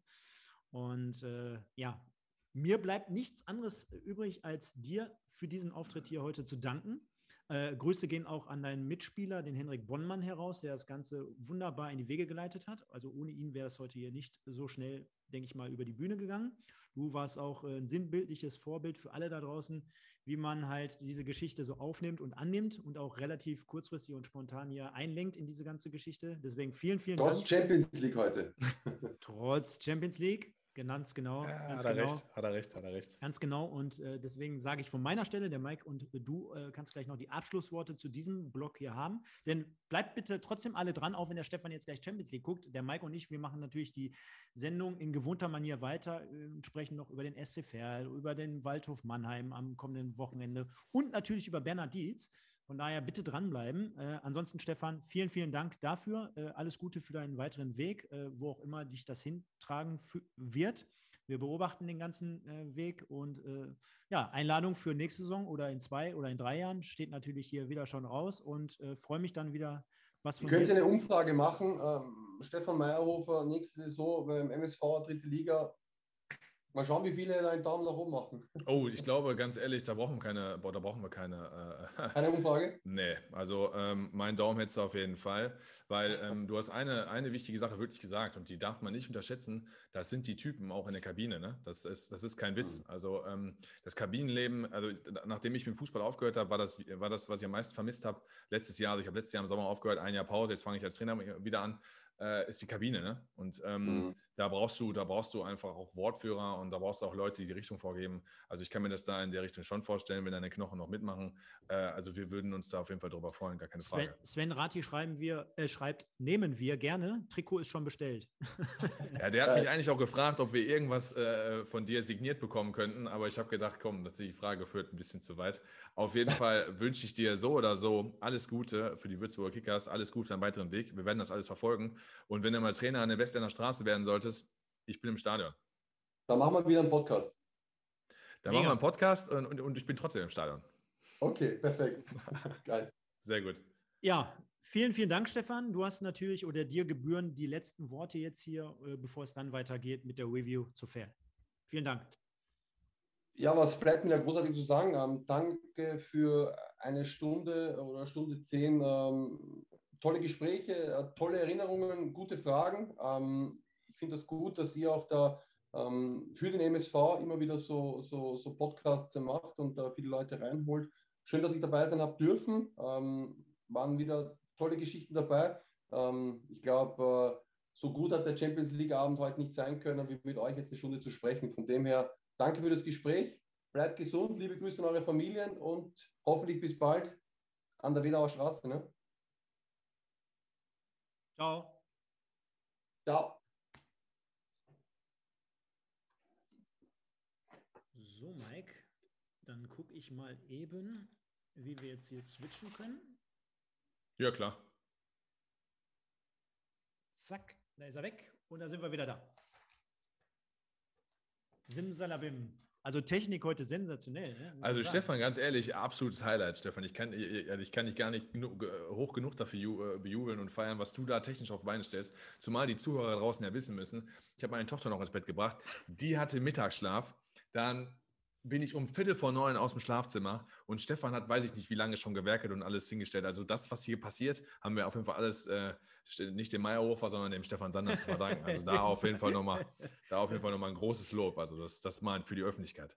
Ja, dem Meyerhofer. Aber ey, sensationell, ne? Also vielen Dank erstmal für die Blumen und aber äh, was für ein Gast, ne? Also sensationell und äh, fehlen mir fast die Worte, dass der auch so cool drauf war, ne? Ja, ich, ich hoffe, wir konnten dahingehend die Leute, die das jetzt live verfolgt haben und die natürlich den Podcast hören werden, ähm, konnten wir dahingehend irgendwie befriedigen, weil ganz ehrlich, mit jemandem, der so viele Stationen hat, der so viele Vereine hat, der so viele Plattformen bietet, worüber man sprechen kann, ähm, auch da viele Fragen kamen. Leute, seht uns nach, wir konnten jetzt nicht jede Frage da reinnehmen. Also, äh, ja, sensationeller Typ. Ich habe ihn aber, ähm, wo man ja sagte in der Vergangenheit, wir hatten den und den Gast, Peter Köste zum Beispiel, der hätte ich ganz, ganz, anders eingeschätzt, bei äh, Meyerhofer äh, so eingeschätzt, wie er jetzt war, nämlich offen, herzlich, guter Typ, positiv. Ähm, ja, eine absolut runde Geschichte. Was ich super finde, und jeder, der mich kennt, der weiß das auch, ähm, diese Typen, die komplett noch aus ihrem Leben was machen. Ne? Also wir haben ja gehört, äh, nicht nur Fußballprofi und ich ruhe mich mal hier aus, sondern hier, ich ziehe das noch hoch und mache das noch und äh, gehe das noch an und dann trotzdem irgendwie so ähm, für sich ruhig und klar in der Birne bleiben und sagen, hör mal, liebe Leute, ich mache jetzt ja auch mal trotzdem bei so einem Indie-Podcast, äh, mache ich mit, bin, mich da, bin mir da nicht viel zu schade und weiß mir mein ganzes Leben auch ein wenig einzuordnen und äh, habe das Privileg, auch Fußball zu spielen zu Fall. dürfen. Ne? Also Wahnsinn. Von daher ähm, wollen wir aber gar nicht zu viel Zeit verlieren, Mike. Äh, ja, wir haben, wir haben noch, noch, viel zu viel. Ja, wir haben noch viel zu viel. Wir haben aber ein kleines Programm. Vielleicht können wir ja mal ein bisschen schneller heute durchswitchen. Richtig, durch wir Themen. machen nicht so viel über das Spiel. Nein, genau. Und Kommen wir zu M M MSV Week. Genau, und dann müssen wir mal gucken, auf welchen Dingen ich das hier habe. Das ist die Taste 8. Da haben wir die News. Babam. Und ja, was, was haben wir für News mitgebracht? Wenn wir ganz ehrlich sind, habe ich mir da keine großartigen Gedanken gemacht, außer dass Deutschland in unserem Stadion gespielt hat. Ja, aber ich weiß gar nicht, ob wir darüber jetzt reden. Wenn, nee. wenn wir darüber auch noch reden, dann reden wir viel zu lang. Also zu MSV-Wochen an sich gibt es wenig zu sagen. Wir haben da ja mit dem Hobby auch ein bisschen drüber gesprochen, ne? dass die dann nochmal zwei Tage frei hatten und sowas. Wir haben 4-1 gegen Paderborn verloren äh, ähm, in, in, in, in, der Zeit. Viele Spieler durften ein bisschen Spielpraxis sammeln. Vermey ist wieder im Training, war noch nicht mit im Kader entfernt, ist auch viel zu früh, wenn du so lange ausfällst und dann trainierst zehn Tage wenn man, das wäre ja eine Farce jedem anderen Profispieler gegenüber. Ich sage mal, außer Cristiano Ronaldo vielleicht oder Arjen Robben damals, schafft es keiner dann in den Kader. Pressekonferenz war solide, nichts Großartiges, alles gut. Ja, von daher glaube ich, ist das ein Punkt, wo wir ein bisschen schneller durchwaschen können. Und kommen wir auf das Spiel in Fair zu sprechen. Du hast gerade gesagt, wir hatten mit Hoppi noch ein bisschen kontrovers diskutiert. Ist das denn gut? Klar, einmal zwei Tage trainingsfrei ist gut. Nochmal zwei Tage trainingsfrei ist vielleicht ein bisschen kontraproduktiv, aber ich finde, ganz ehrlich, also mit dieser Leistung äh, sind wir wirklich jetzt komplett in der Erfolgsspur an, angekommen, denn äh, mit einem 2-1, gerade wenn man bedenkt, wie kritisch wir mit dem Hinspiel umgegangen sind und auch damals mussten. Zu Recht. Zu Recht, so mussten. Ne? Also 4-0 zu Hause gegen Fell, da hat, hat, man ja gedacht, hör mal, äh, die Welt geht unter. Also ähnlich wie heute Mittag hier bei mir zu Hause. Absolut. also nicht wegen meiner Frau, sondern wegen dem nein, Wetter. Nein, Wetter. Hm. Und äh, ich finde, ähm, um es jetzt mal schon vorwegzunehmen, der MSV hat seit mehreren Wochen eine ganz, ein ganz anderes Auftreten als noch äh, wie vor äh, ja, zu Gino-Zeiten oder auch zu der Endphase von Thorsten Lieberknecht. Und dementsprechend sind wir auch so ins Spiel gegangen. Also von der Ausstellung her war, glaube ich, eigentlich alles soweit klare Kiste. Ne? Kannst mich gerne korrigieren. Alles klare ähm, Kiste. Für May noch nicht am Start, obwohl er im Training Auch dass Carweiner mal ausgetauscht wurde, die letzten beiden Spiele waren ja nicht so gut. Ne? Dann äh, Krepiki rein war auch eine logische Konsequenz. Ja. Engin war ein bisschen verwunderlich. Ähm, da haben wahrscheinlich viele auch so ein bisschen auf Mikkel spekuliert. Also, ich meine, Deutschland hat öfter schon gesagt, Mikkels und Stoppelkamp seien ihm zusammen zu offensiv. Aber äh, nach der Minusleistung gegen, gegen Tükücü und man muss es wirklich so sagen, ich weiß nicht, wie du siehst, vielleicht dazu kurz auch der Minusleistung gegen Ferl, äh, kann man schon nach einer Veränderung mal schreien, ne? Fällt im Moment so ein bisschen ab, ne? muss man ganz ehrlich sagen. Also wir haben, glaube ich, wenn wir es gleich nochmal ein bisschen detaillierter durchgehen, eine Reihe an Spielern, die sich echt gefangen haben, die komplett sogar durch die Decke teilweise gehen. Ähm, und äh, Engin ist für mich so ein Symbol, wo ich sagen würde, boah, jetzt performt er wieder so, wie, wie man ihn teilweise auch schon immer mal kannte. Also wirklich auf einem schwachen Niveau, konstant schwach insgesamt. Und äh, da drückt so ein bisschen der Schuh, würde ich sagen. Ähm, also man kann ihm zugutehalten, das ist vielleicht auch das, was dann Dotschew hinterher macht. Also dessen defensiv gearbeitet hat er, gelaufen ist er auch. Ähm, es war halt viel, viel, viel Bewegung ohne Ertrag. Also wenn, wenn, wenn man jetzt sagt, die Defensivleistung da war irgendwie gut, aber als Rechtsaußen muss halt, ähm, ich sage immer, du musst an Flanken gemessen werden, an Torschussvorlagen gemessen werden, an Torschüssen, ähm, generell an Offensivaktionen und die habe ich halt überhaupt nicht gesehen. Ja. Gehen wir aber mal ins Spiel rein. Und ich fand von Anfang an, dass der MSV einen guten Eindruck gemacht hat, äh, auch äh, wieder mehr mit Ballbesitz gearbeitet hat, äh, schon offensiv auch angerannt ist, ähm, hin und wieder gepresst hat. Also ich fand die, ähm, die Ausgeglichenheit des Spiels fand ich gar nicht so verkehrt. Ne? Also du hattest schon das Gefühl, dass wir aktiv sein wollen, dass wir auch mehr Laufbereitschaft an den, an den Tag legen. Und ja, kann man ja auch schon mal jetzt vorwegnehmen. Natürlich äh, ist ja hier kein Blinder im Chat. Äh, Moritz Stoppelkamp, Spieler, aus, äh, Spieler des Tages. Wie? Willst du denn jetzt schon vorweg? Nein, das kann doch nicht sein. Selbstverständlich, aber, aber, aber ich finde, wie der jetzt mittlerweile wie so ein Häschen übers Platz rennt, über den Platz rennt, äh, ist ja schon Symbolfigur oder selbstvertretend erklärend äh, dafür, dass äh, das ganze Spiel dadurch auch besser wird. Hatte ich beim letzten Mal beim Hobby schon angerissen der ist links, der ist rechts, der ist vorne, der ist hinten, der spielt die Bälle, der, der schließt ab, der ist, der scoret, der, der schießt die Tore, der will als Kapitän vorangehen, ist sich dann nicht so schade, irgendwann auch mal äh, das Spielfeld zu verlassen, jubelt mit den Fans, wie gegen ähm, Toguchi, der in der Menge, äh, mit den Fans sage ich schon, mit den Spielern. Und äh, Wahnsinn. Und folgerichtig auch dann das 1-0. Und äh, ich meine, auf der einen Seite sieht die Abwehr, also wenn ich jetzt Fan wäre, würde ich mich auch wieder ein bisschen ärgern. Klar, was macht der Torwart da? Äh, hatten wir auch mit dem Leo schon öfter mal das Thema, aber wie der MSV das letztendlich ausspielt. Und da, ich weiß nicht, ob du dich noch dran erinnern kannst, habe ich dir in, in WhatsApp mhm. geschrieben. Das ist für mich so eine typische Kreisliga-Übung gewesen. Das Spiel wird nach vorne auf den äh, Stürmer gespielt, äh, Ball wird auf den Stürmer gespielt, der lässt abprallen und dann schießt er aus der zweiten Reihe, äh, ziehst ab. Für mich eine typische Übung, wie man es manchmal in der Kreisliga trainiert, aber musst du auch erstmal so ausspielen und so machen, ne? Was mir in dem Punkt, also du hast es äh, äh, auf den Punkt gebracht, was mir in dem Punkt sehr, sehr gut äh, gefallen hat und imponiert hat, war halt die Handlungsschnelligkeit, mit der der MSV gespielt hat. Ne? In dem Fall auch Krempicki muss man loben, Brüseke mit dem katastrophalen Pass hinten raus. Also sowas, ja, also hatte Weinkauf-Charakter gegen Viktoria Köln seinerzeit, letzte, letzte Saison natürlich. Ähm, handlungsschnell, Krempicki dazwischen, super, ähm, direkt im ersten Kontakt äh, Boadus in Szene gesetzt. Und da muss man einfach auch mal sagen, das ist halt das, Stefan, sorry, das klingt arrogant, aber wir haben es prognostiziert. Das Zusammenspiel Buhadu-Stoppekamp. Ne? Also, es ist so, es war in der ersten Szene gegen Unterhaching seinerzeit schon so mit dem Lupfer von Stoppelkamp, äh, beziehungsweise von, doch von Stoppelkamp auf Buhadus, der dann sein erstes äh, Saisontor von MSV erzielt hat. Die beiden passen super zusammen. Ich kann mir das auch sehr gut vorstellen, dass die im Training auch sehr gut harmonieren und ein Kopf, ein Arsch. Der Ball wird abgelegt. Ähm, es ist ja nicht nur die Ablage an sich, es ist die Ablage und er geht noch aus dem Weg. Ja, und das jetzt nicht in alle möglichen Fasern zu sezieren. Äh, ich sage mal so, hätte Stoppelkamp das Ding jetzt links daneben geschossen, muss man auch ehrlich sein, hätten wir wahrscheinlich gesagt, pass mal auf, warum spielen die halt nicht 2 gegen 1 aus, ne? Buadus und Stoppelkamp. Stoppelkamp hätte Buadus schon nochmal mitnehmen können. Aber wenn du natürlich so einen guten Schuss hast, du bist Profispieler äh, und damit Du hast mittlerweile das Selbstvertrauen? Du bist, und damit meine ich nicht eine dritte Liga, sondern zweite und erste Liga gespielt, du hast das Selbstvertrauen ganz genau.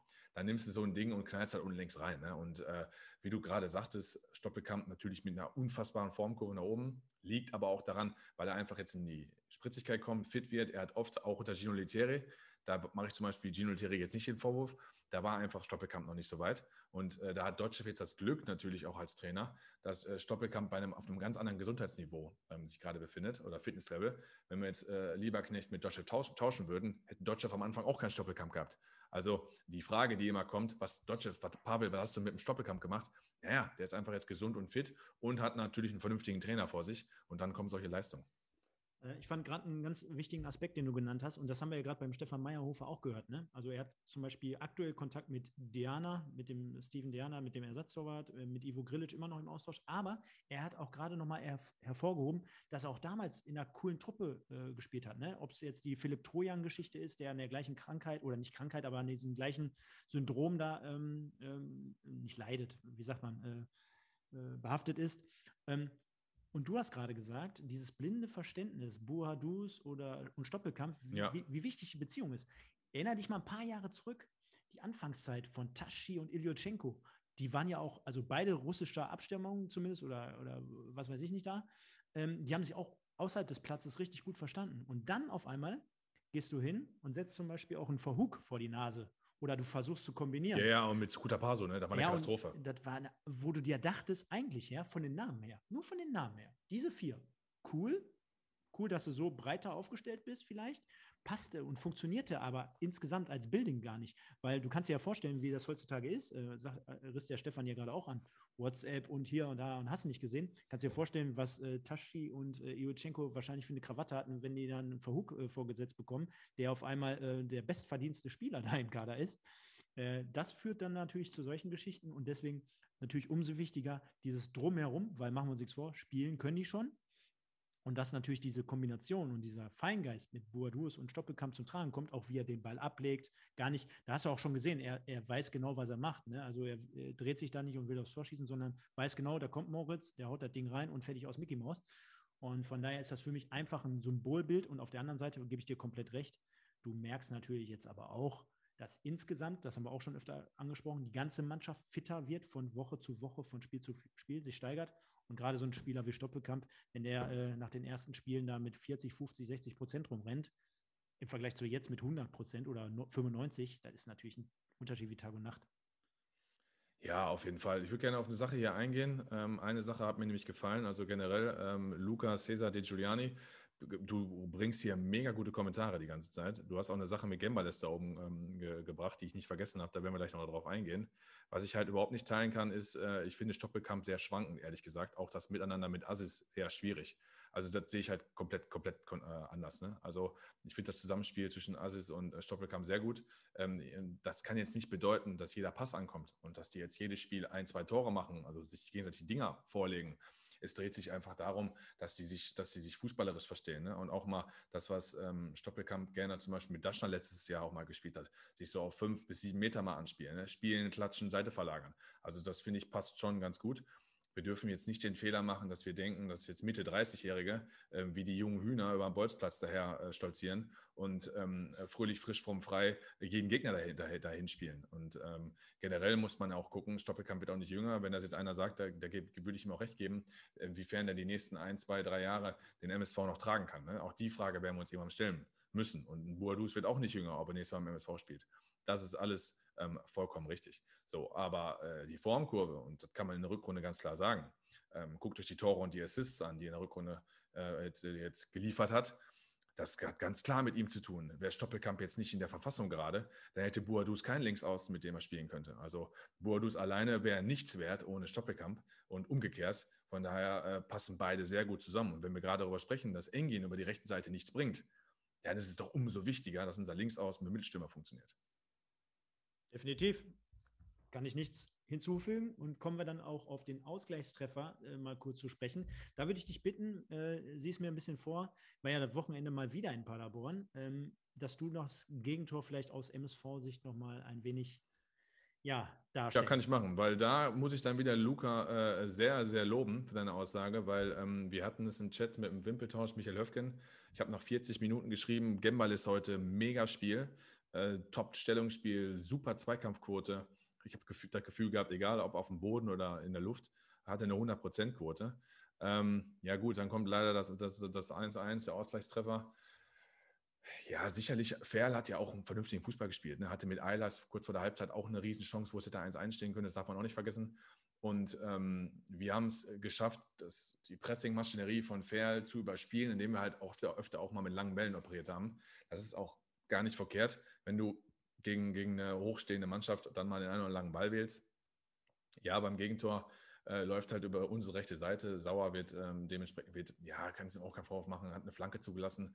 Ähm, und Gembalis hat halt komplett, äh, äh, der, ja, wie soll ich sagen, die Situation falsch eingeschätzt, geht auch nicht zum Kopfball, lässt ähm, Eilers im Rücken laufen. Flanke kommt super in Fünfer. Ähm, da kann man diskutieren, Weinkauf raus, nicht, das lasse ich jetzt mal weg. Guter Kopfball ins Eck. Naja, was soll ich sagen, das sind so Tore, die kann ich äh, sogar noch teilweise verschmerzen, wenn wir mal so ein Gegentor mal kriegen. Da haben wir in der Vergangenheit andere Tore gekriegt, die ich persönlich, das ist auch nur meine Meinung, das muss auch nicht die Meinung von allen anderen Leuten sein, die fand ich schlimmer. Ich denke, können wir, auch, können wir auch so stehen lassen. Und kommen wir mal lieber auf die besagten schönen Momente zu sprechen. Das war unter anderem, also ich habe nachher erst wieder bei 1-1 einschalten können aufgrund meiner Situation. Äh, bin dann aber rechtzeitig gekommen zum 2-1. Und was soll ich sagen? Also, wenn wir jetzt schon das erste Tor loben als Distanzschuss von Stoppelkamp, du hast gerade so schön gesagt, links unten eingeschlagen.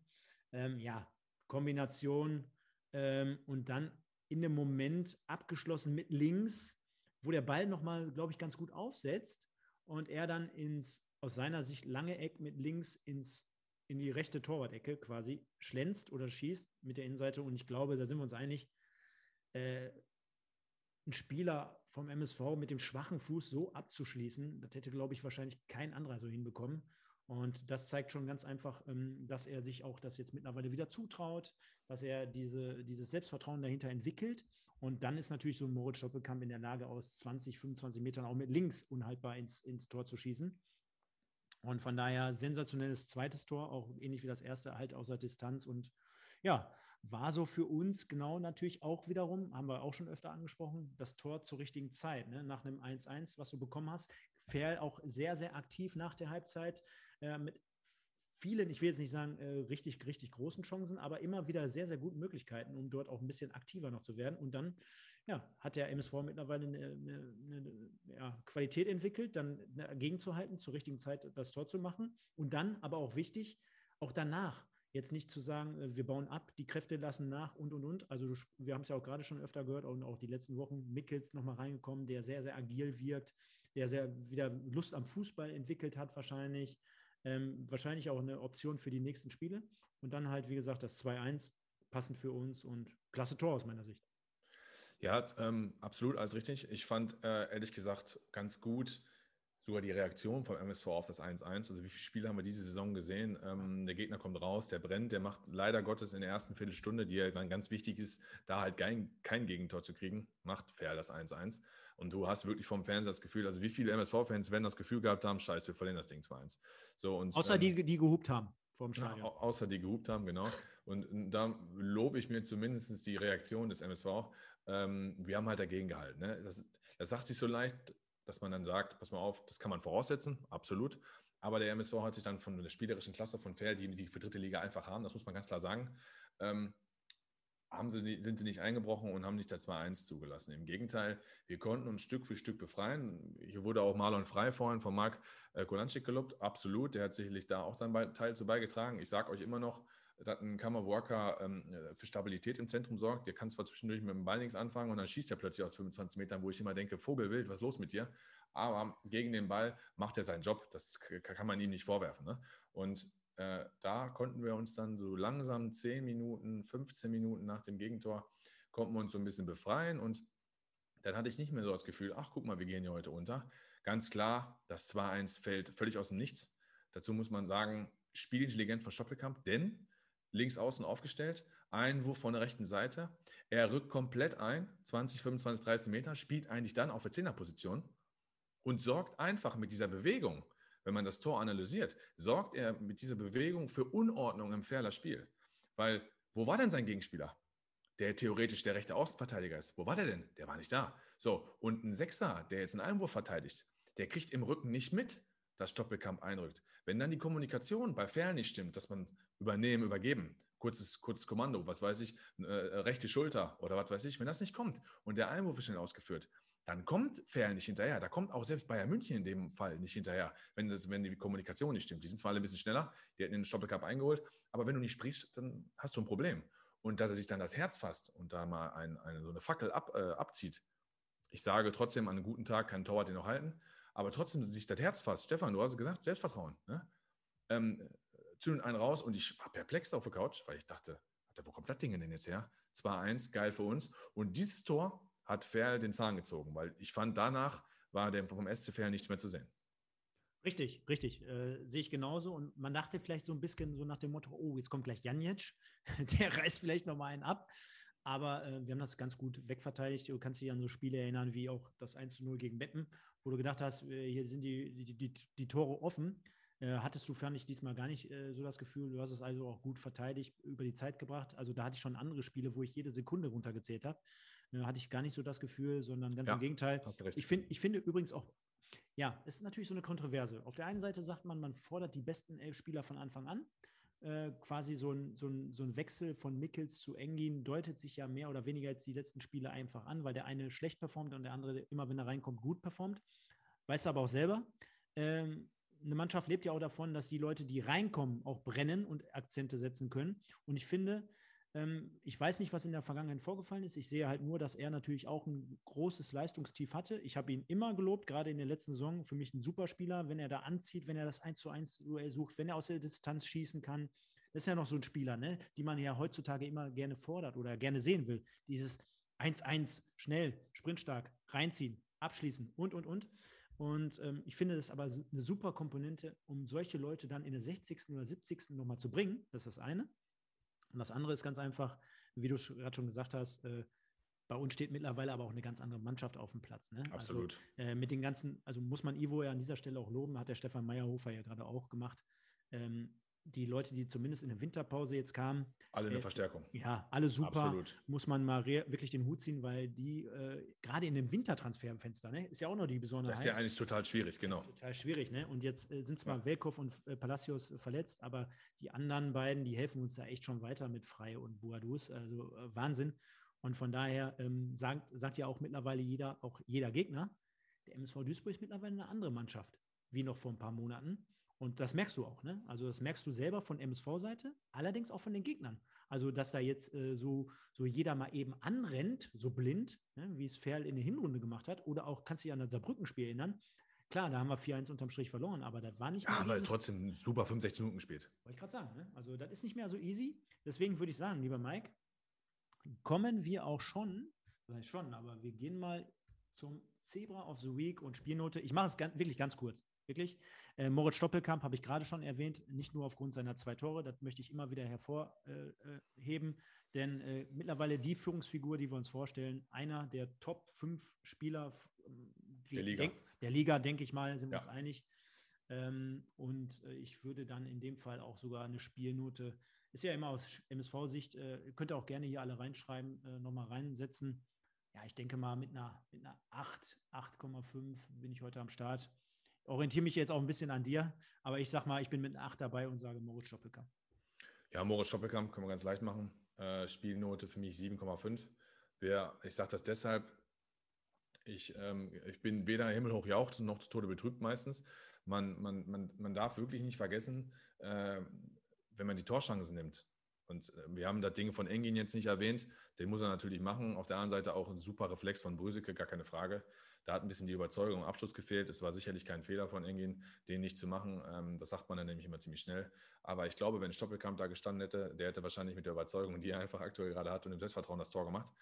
Ähm, war es das jetzt aus meiner Sicht. Also wir hatten die beiden Tore und wir hatten die Engin-Chance. Wir hatten vielleicht noch so ein, zwei halb, halbe Dinger, wie auch immer. Und Ferl hatte schon nach der Pause das eine Riesending, was knapp am linken Pfosten vorbeiging. Die hatten äh, Eilers, der immer gefährlich war, vor der Pause, nach der Pause die hatten schon eigentlich Chancen mehr. Wenn du sagst, 5 zu 3 Chancen wird Fair schon gehabt haben. Äh, deswegen sage ich 7,5. Wir haben gut dagegen gehalten, wir haben gut gekämpft. Aber eine Sache dürfen wir auch nicht vergessen. Die Rollen haben sich getauscht. Wenn man das Spiel sieht, dann hat der SC Fair das gemacht, was man sich vom MSV vor, nämlich vorstellt, nämlich Fußball spielen. Ne? Die haben Fußball gespielt, die haben einen Pressingplan. Und eigentlich wenn du die Trikots jetzt nicht gesehen hättest, hättest du vor dem Spiel oder beziehungsweise nach dem Spiel gesagt, pass mal auf, Fair hätte der MSV sein können, weil du dir das als Fan vielleicht sogar wünscht. Also so ehrlich muss man sein. Der Spielstil von Fair wirklich, äh, abgesehen vom Namen, gefällt mir. Und sowas würde ich mir für den MSV auch wünschen. Weil aktuell ist es schon so, wir spielen defensiv, spielen ein bisschen auf Konter, wir sind natürlich fitter, wir laufen zwischendurch auch mal vorne an. Das ist punktuell eine punktuelle Geschichte. Aber mehr vom Spiel hatten wir jetzt gegen Fair nicht. Und da würde ich mir halt vom MSV in der Zukunft den nächsten Sprung wünschen. Aktuell sind wir stabil, wir sind defensiv stark, wir halten dagegen, also defensiv stärker. Wir haben glücklicherweise individuelle Klasse, wie durch Moritz Stoppelkamp. Wir dürfen auch nicht vergessen, zwei Fernschusstore. Ähm, will ich nicht schlecht reden, 7,5 ist eine Top-Note, aber für eine 8 hat es bei mir nicht gereicht. Gut, aber dann bist du in dem Fall mal der Stinker und wir sind dann bei 7,75. ja. äh, genau wie der Chris Rübi auch schreibt, 7,9. Also der hat öfter schon mal unsere Sendung verfolgt. Guck mal, Yamada ist sogar 6,5, ne? Ja, er geht ein bisschen runter. Können wir so stehen lassen, ist kontrovers. Wir befinden uns äh, im Vergleich zu vor ein paar Monaten auf einem ganz anderen Level Absolut. und Niveau und wir sind froh, dass wir uns dort stetig nach oben korrigieren und verbessern können. Lieber Mike, ähm, mit, wenn wir jetzt gleich auf ähm, Mannheim zu sprechen kommen, wir haben aber auch noch ein paar Anmerkungen unserer Fans. Wir hatten nämlich nach dem ja. Spiel aufgerufen zu den mhm. Fanstimmen des Spiels und ich bin mal eine Sekunde weg. Du kannst ja mal kurz mit den Leuten durchgehen, was die nach dem Spiel gegen Ferl so geschrieben haben. Genau, wir haben ein paar ähm, Stimmen zum Spiel. Es ist, es ist so, Leute, wenn ihr da eure Stimmen reinschreibt, ihr müsst wissen, es hat, dieses Kästchen hat nicht so viele Zeichen. Und der eine oder andere schreibt halt ein bisschen viel rein und dann wird das nicht ganz angezeigt. Ne? Dann ist das zu groß und dann kann ich die, die Stimme nicht vorlesen, weil ähm, mir dann am Ende ein, zwei Wörter fehlen und dann macht, dann macht der Satz einfach keinen Sinn. Deswegen, wenn ich jetzt jemanden nicht nenne, dann weiß er, dass er quasi äh, daraufhin äh, gemeint ist oder angesprochen. Götzinho, verdammt wichtiger Sieg, um da unten rauszukommen. Das denke ich mal klar. Also wer die Tabelle sehen kann, wir haben 37 Punkte, haben vier Punkte Vorsprung auf Nicht-Abstiegsplatz. Glücklicherweise sind ein paar Mannschaften dazwischen, haben jetzt ein ganz wichtiges Spiel in Waldorf Mannheim, weil Waldorf Mannheim mit uns Tabellennachbar. Ähm, ja, zu Hause Heimstärke, wenn wir das holen würden, 40 Punkte, klar, dann könnte es auch irgendwann mal richtig durchatmen. Also ganz wichtiger Sieg, da unten rauszukommen, vollkommen richtig. Äh, Devin Hanks, bester Mann neben Stoppel war für mich Gembalis, äh, was er da abgeräumt hat, plus starke Mannschaftsleistung, gekämpft bis zum Schluss. Ich finde gut, dass Gemmalis genannt wird, weil ähm, oftmals macht man Spieler ja an Fehlern fest. Ganz klar, das 1-1 muss man wirklich sagen, und da wird er auch selber ehrlich genug sein, geht auf seine Kappe. Ich fand aber auch, das habe ich ja hier vorhin erwähnt, eine Bomben ersten Halbzeit gespielt und auch eine Bomben zweiten Halbzeit bis auf diesen einen Aussetzer. Und das muss jetzt seine ähm, Benchmark auf der einen, äh, einen Seite sein und auf der anderen Seite aber auch muss er gucken, dass er diesen, diese Konzentrationsdinger dann noch, dann noch, ja, ähm, die noch rauskriegt weil dann hat er wirklich auf Dauer auch Zweitliganiveau. Ne? Ich sag mal, das kann er, das kann er dann wahrscheinlich schon irgendwann noch spielen. Ähm, DNSGRZN, ich mache es einfach mal so, das sind wahrscheinlich Initialen, ne? Äh, Dennis Gerritsen, glaube ich, ist das ja, ne? Ähm, hat einfach nur geschrieben, heiser. Also wahrscheinlich aufgrund der Torjubel und äh, wahrscheinlich zum Schluss äh, wollte er die Uhr runterschreien, so stelle ich es mir vor. Duisburger Blut schreibt äh, tolle, geschossene, äh, tolle geschlossene Mannschaftsleistung, Stoppel, ähm, Spieler des Spiels und Note 3. Duisburger Blut, du hörst uns öfter. Note 3 ist schlecht. Note 7, Note 6 ist wahrscheinlich das, was du schreiben wolltest, 6,5 oder 7. Ne? Skala von 1 bis 10. 10 ist eine 1 mit Sternchen, 1 ist äh, eine 6 minus.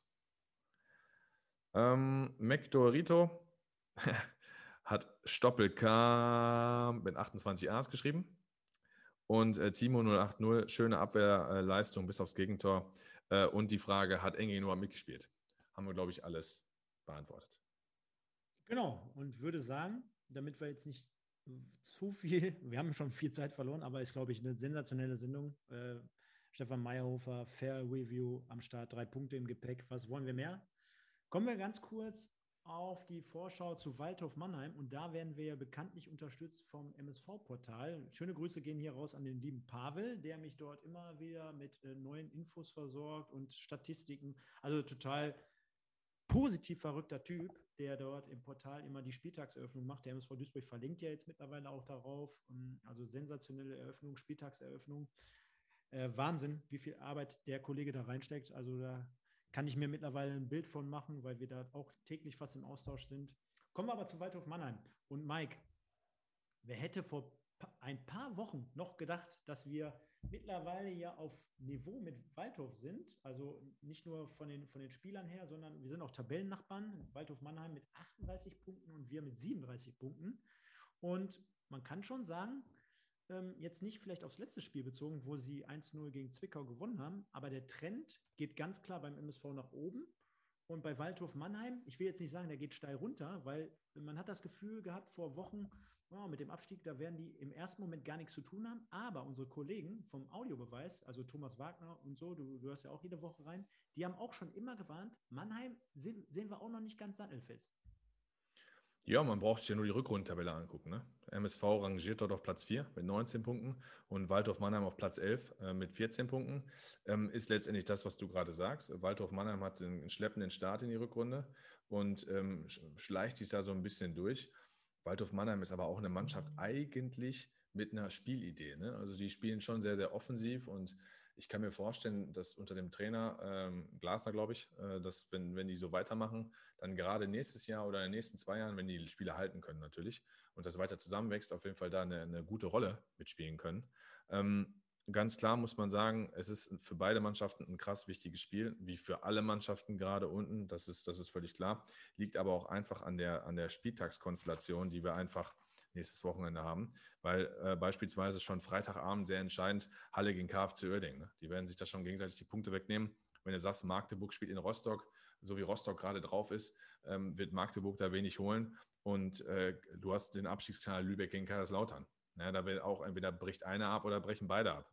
So, und wenn du mit, wenn, wenn du sagst, Bayern 2 in Ingolstadt, äh, Ingolstadt nach der Niederlage jetzt, wenn Bayern 2 da nicht gewinnt, dann kannst du einfach einen übertriebenen Big Point landen. Ne?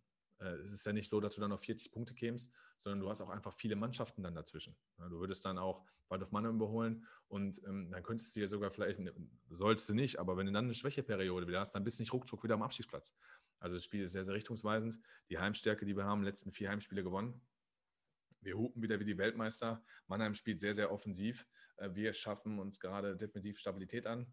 Äh, ich glaube schon, dass da was drin ist, ganz klar. Und ähm, ich werde auf den MSV tippen. Also zum einen für mich ähm, Waldhof Mannheim, äh, Respekt auf der einen Seite, also ist ja jetzt die zweite Drittligasaison in Folge, wo sie wieder dabei sind. Ne? Also die haben ja auch mehrere Anläufe in der Regionalliga damals genommen, um, um überhaupt mal wieder in der dritten Liga zu sein.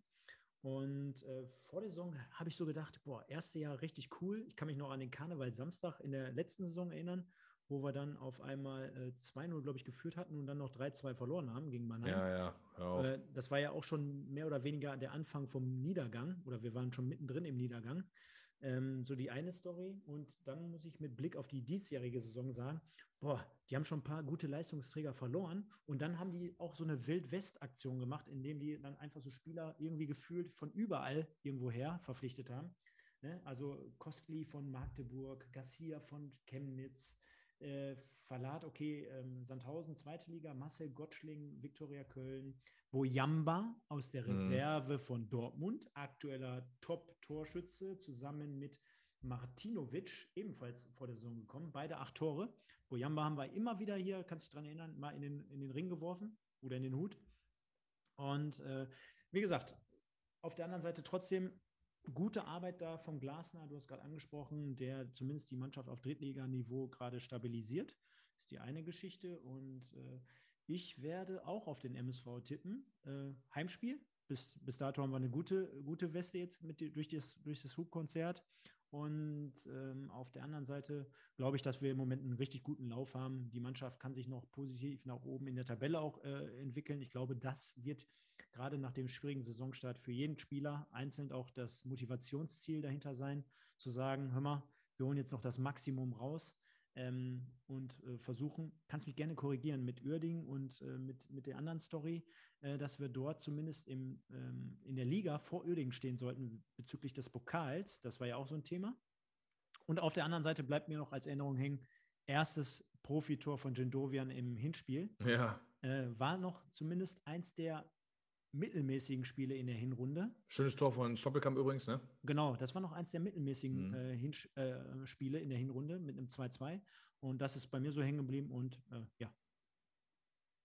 Ja, ey, alles richtig. Brauche ich gar nicht viel zu sagen. Also alles richtig. Ähm, ist, ist, wir, doch, wir, ist doch richtig mit dem Pokal, ne?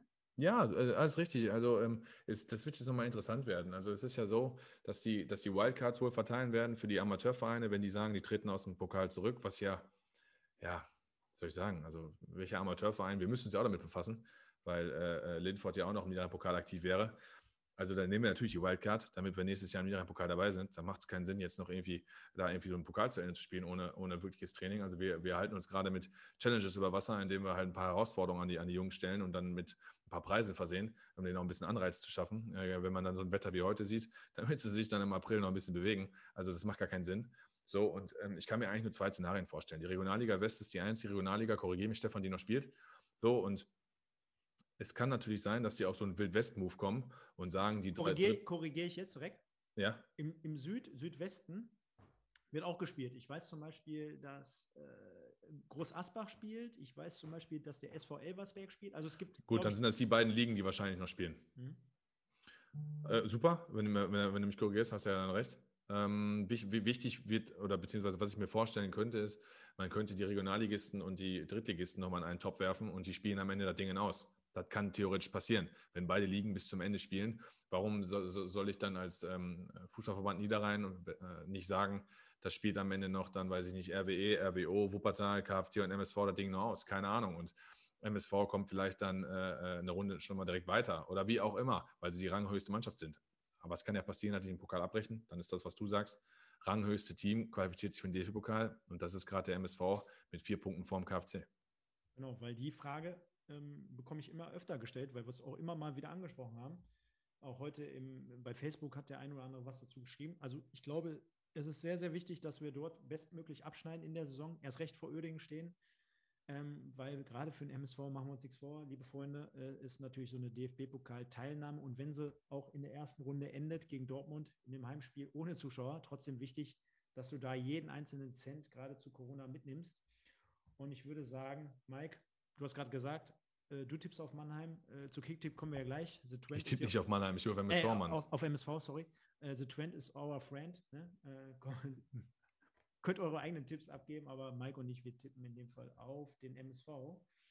Und ja, Mike, da haben wir natürlich wie immer noch, und das haben wir jetzt schon länger angekündigt. Du musst ins Mikro sprechen, du bist zu leise. Ah, ich bin zu leise. Jetzt bin ich wieder lauter? Jetzt bist du wieder lauter. Sehr gut. Ich gucke parallel nach deiner, ähm, nach deiner Übersicht.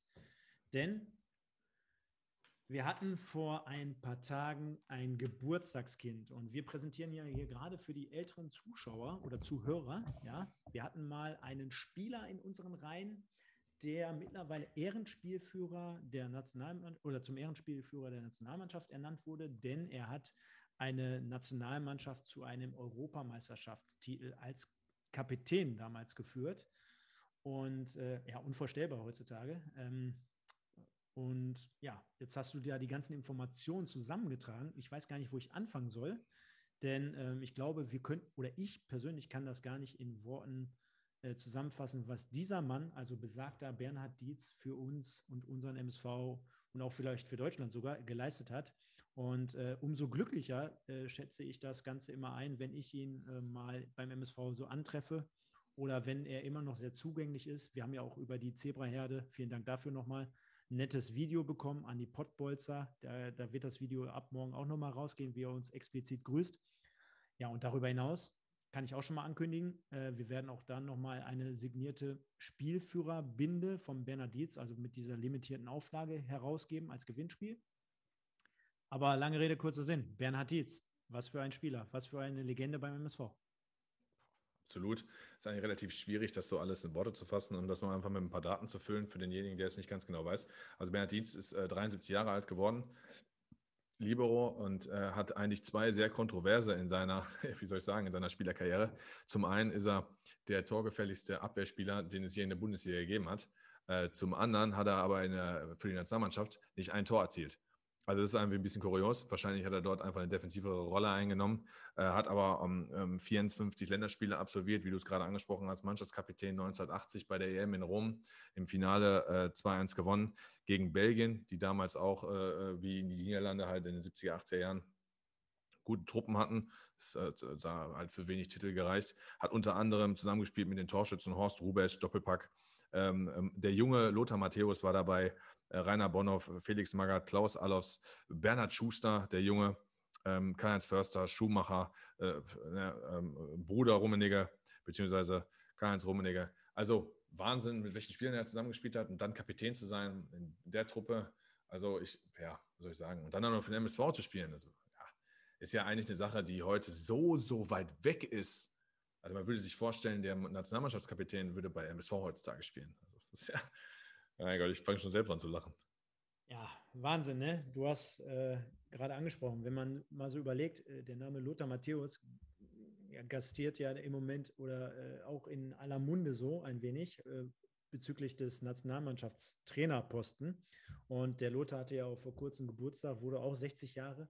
Wenn man mal überlegt, wie viel dazwischen eigentlich zwischen den beiden liegt, äh, du hast ja gerade auch angesprochen, Lothar damals als junger Kerl bei der Nationalmannschaft und dann Bernhard Dietz als Kapitän dann äh, dort aufgelaufen. Wahnsinn, was für eine Story so dahinter steckt. Das kann man ja jetzt stundenweise hier ausschmücken. Können wir aber aufgrund der Zeit, der Zeit gar nicht. Ey, ich sehe das gerade. Entschuldigung, du hast Bernhard Dietz echt falsch geschrieben, ne? Was ist los mit dir? Du machst so viel technischen Aufwand. Das Haar muss daraus.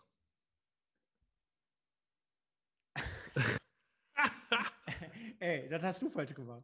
Nee, habe ich nicht. Guck, guck, auf die Sendungsvorbereitung, da steht es richtig. Ach du Scheiße. Ja, liebe Leute. Oh. Ja, ist nicht schlimm. Alles ja, gut. Ich wollte, dich ich, wollte, ich, wollte, ich, ich, ich wollte dich da nicht rausbringen. Ähm, nicht, dass der Stream jetzt abkackt, aber wir schauen mal. Nee, alles, lass mal, lass mal, lass ist doch okay. Dem Volker ist es aufgefallen, aber äh, ich habe äh, ehrlich gesagt, ich habe die Sendevorbereitung richtig, ist auch nicht schlimm. Also, was heißt nicht schlimm? Ach, guck mal, das ist Habeck, da ist der Bernhard. das lasse ich nicht auf mir sitzen, auf gar keinen Fall. Nein. Äh, live ist live, Thomas Lucky, ja. Stark, ja. Ey, du, ähm, 78, 78 noch bei WM in Argentinien.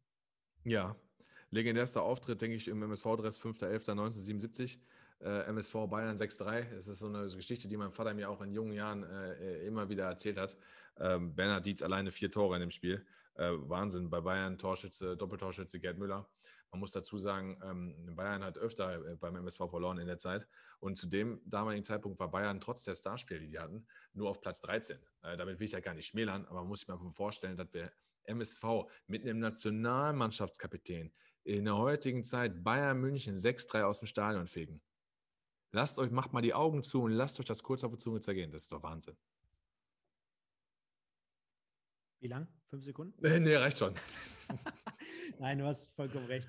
Vollkommen recht. Und äh, äh mir ist gerade nochmal aufgefallen, wo ich die WM 78 angesprochen habe. Das hätten wir mit Meyerhofer eigentlich auch noch kontrovers diskutieren können, weil das äh, besagte äh, Debakel von Cordoba oder die Schmach von Cordoba wahrscheinlich noch in Erinnerung, ne? Mhm, Österreich absolut. verloren, 78 ausgeschieden. Eieiei. Da bleibt jetzt an dieser Stelle vielleicht nochmal der Querverweis auf unser Quiz-Champions-Format von letzter Woche. Da hatten wir unter anderem ja auch so äh, Nationalmannschaftsfragen. Da können die Leute auch noch gerne mal bei den Podbolzern reinhören, auf unserem YouTube-Channel hier. Du warst unter anderem der Quizmaster.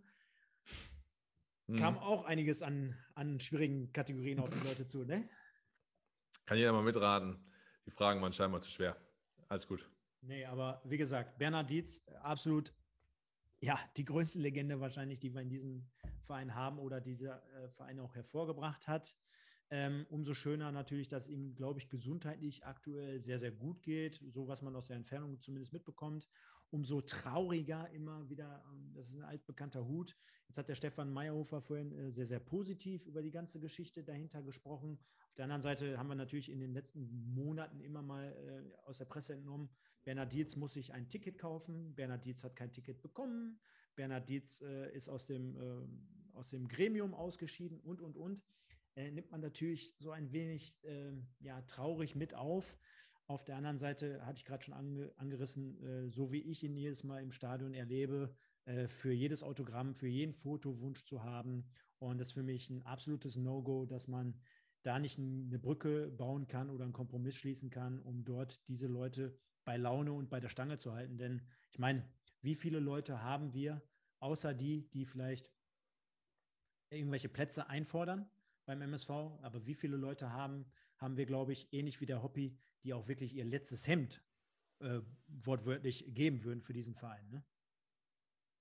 Ey, alles, absolut. Äh, Volker Mertens schreibt es gerade, der müsste den goldenen Sitzplatz reserviert bekommen. Ja, auf jeden Fall. Jetzt muss man natürlich auch sagen, Bernhard Dietz mittlerweile 73 ist die Frage, wie viel er noch für den MSV überhaupt machen möchte. Irgendwann ist er da auch mal gut. Ähm, aber klar, wie das so auseinandergegangen ist, was man so gelesen hat, was man so ein bisschen mitbekommt, dann auch die ein oder anderen Artikel aktuell bezogen, das klingt alles nicht so positiv. Ne? Und ähm, da kann ich jetzt, da müsste man wahrscheinlich einfach mal mit Bernhard oder mit den MSV-Verantwortlichen sprechen, dass die was mal was dazu sagen würden, könnten, wie auch immer. Aber äh, die, und da sind wir wieder bei der Außendarstellung, die Außendarstellung ist vom MSV dahingehend einfach nicht gut. Und ähm, ich würde halt einfach versuchen, als MSV, die Außendarstellung ist wichtig. Ne? Also man, man kann sagen, ist mir scheißegal, was Leute denken. Ja, aber äh, gerade in so einem ähm, ja, von Öffentlichkeit geprägten und auch getragenen Medium wie den MSV, heißt also mit vielen Fans, mit vielen Unterstützern, Supportern, Gläubigern, ähm, sollte das schon vom großen Interesse sein wie man, wie man nach außen rumkommt. Und da einfach mal für ja, klare Verhältnisse sorgen, beziehungsweise den goldenen Sitzplatz. Wäre ja auch ganz witzig, ne? Das ist der Sitzplatz von Bernhard Dietz, der ist golden, jeder weiß das. Wäre auch irgendwie lustig. Würde, ich sofort feiern. Und auch Klar. den roten Teppich noch zu dem goldenen Sitzplatz. Ne? Äh, Habe ich immer wieder angesprochen. Also kein Thema. Unterstützen wir das Ganze. Aber auch äh, natürlich durch die Zebra-Herde eingespielt. Das Ganze mit dem Gewinnspiel viel mehr in den nächsten Tagen auf unserem Kanal.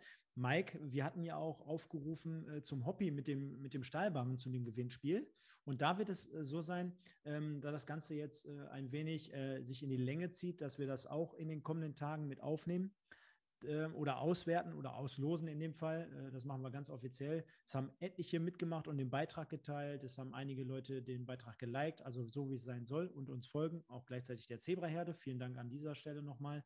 Das werden wir dann in dem Fall auflösen, denn ich denke mal, das Ganze hat jetzt hier schon ein wenig Überhand genommen. Denn nach Bernhard Dietz, beziehungsweise nach der Legende, ist immer vor unserem Kick-Tipp-Gewinnspiel. Und da sind die Leute ja auch immer sehr heiß drauf. Und dort gibt es ebenfalls was zu gewinnen. Und aufgrund des, der Zeit, also übrigens, der BVB hat vorhin das 1 zu 1 erzählt, aber liegt jetzt, glaube ich, wieder 1 zu 2 zurück. Ne? Ja, 2 1 verloren. 2 1 verloren sogar. Also können jetzt ja alle BVB-Fans auch noch rüberkommen in den MSV Duisburg-Stream. Diesmal mache ich so, ich gehe jetzt hier nicht von Platz 100 durch, sondern ich erwähne ganz einfach nur mal der Form halber, dass ich drei Plätze verloren habe, mittlerweile auf Platz 57 rangiere und wir ähnlich wie der MSV und Waldhof Mannheim mittlerweile Tabellennachbarn sind, zumindest was die Punktanzahl betrifft. Ich habe 128 und du hast, glaube ich, 129. Zu meiner Schande vorweg muss ich sagen, ich habe dem Mike vor ein paar Tagen geschrieben, ich äh, passe diese Geschichte hier an, Kicktipp. Ähm, habe ich leider noch nicht gemacht. Aber die Ergebnisse kann ich euch versichern, das steht jetzt mittlerweile nach diesem Stream hier ganz oben auf meiner Priorität, werden angeglichen. Das heißt, die, äh, die Spieltage, die jetzt aus der Hinrunde noch in die Rückrunde reingelaufen sind, die werden angepasst bzw. korrigiert. Gehen wir aber mal in die Top 20 rein.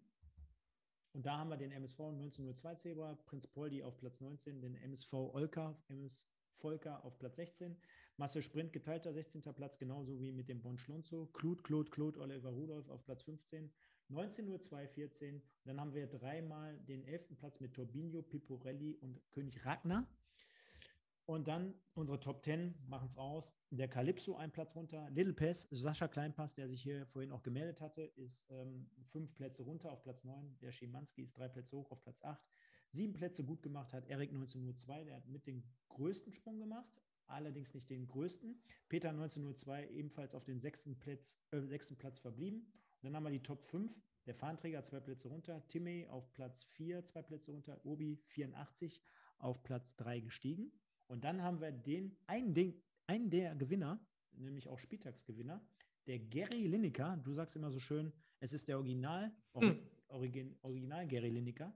Äh, acht Plätze hoch auf Platz 2. Der macht deinem Kumpel dem Sonne auf Platz 1 jetzt ein bisschen Druck, denn äh, Gary Lineker hat 18 Punkte geholt und der Sonne nur 10, dementsprechend 184, 164 zu 158 Punkte. Genau. Währenddessen schreibt schon Metallica, ich bin voll abgekackt. ich bin auch morgen gespannt. Äh, Kaiserslautern gegen Zwickau. Äh, kann Lautern den Schwung mitnehmen. Das wird auch nochmal interessant zu sein, ob die sich nochmal zurückmelden.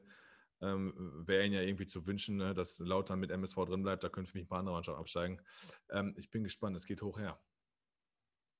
Ja, und ich denke, Mike, mit Blick auf die Uhr, wir haben jetzt noch zwei Minuten, bis wir 11 Uhr haben. Das ist eine absolute Rekordsendung hier für uns, glaube ich. Aber ähm, ich glaube, gerade den zweiten Teil haben wir heute doch ganz gut und zügig durchgebracht, wenn man mal überlegt, dass wir jetzt mit dem ganzen zweiten Teil so 45 Minuten ungefähr gebraucht haben.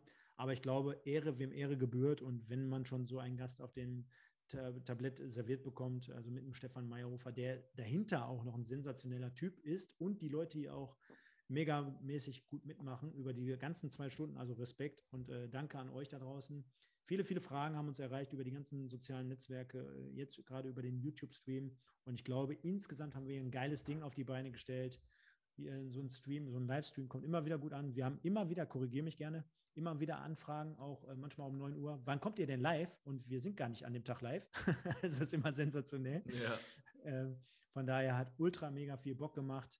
Äh, vielen, vielen Dank an dieser Stelle auch nochmal explizit an den Stefan Meyerhofer, der das Ganze mitgemacht hat. An euch da draußen. Hinterlasst auf jeden Fall bitte nochmal ein Like und auch vielleicht morgen nochmal den einen oder anderen Kommentar, auch wenn ihr das heute schon fleißig gemacht habt, in der Infobox zu diesem YouTube-Video.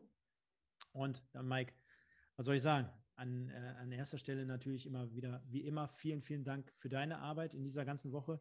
Äh, selbst die Hobby-Sendung, die hat ja noch große Wellen geschlagen. Also ich habe dir ja vor ein, zwei Tagen nochmal was zukommen lassen. Das bleibt aber intern, äh, dass sich die Leute mittlerweile echt darüber unterhalten, was wir so in dieser Woche diskutieren, welche Gäste wir haben. Also es ist echt kontrovers. Äh, du hast äh, immer ein offenes und äh, Ohr für die Leute auf YouTube. Du antwortest da genauso wie, wie verrückt die manchmal selber reinschreiben. Also elenden, lang, endliche Texte. Und ich würde sagen, vielen, vielen Dank dafür. Hat wie immer richtig viel Bock gemacht und hat richtig gefetzt. Vielen Dank dafür.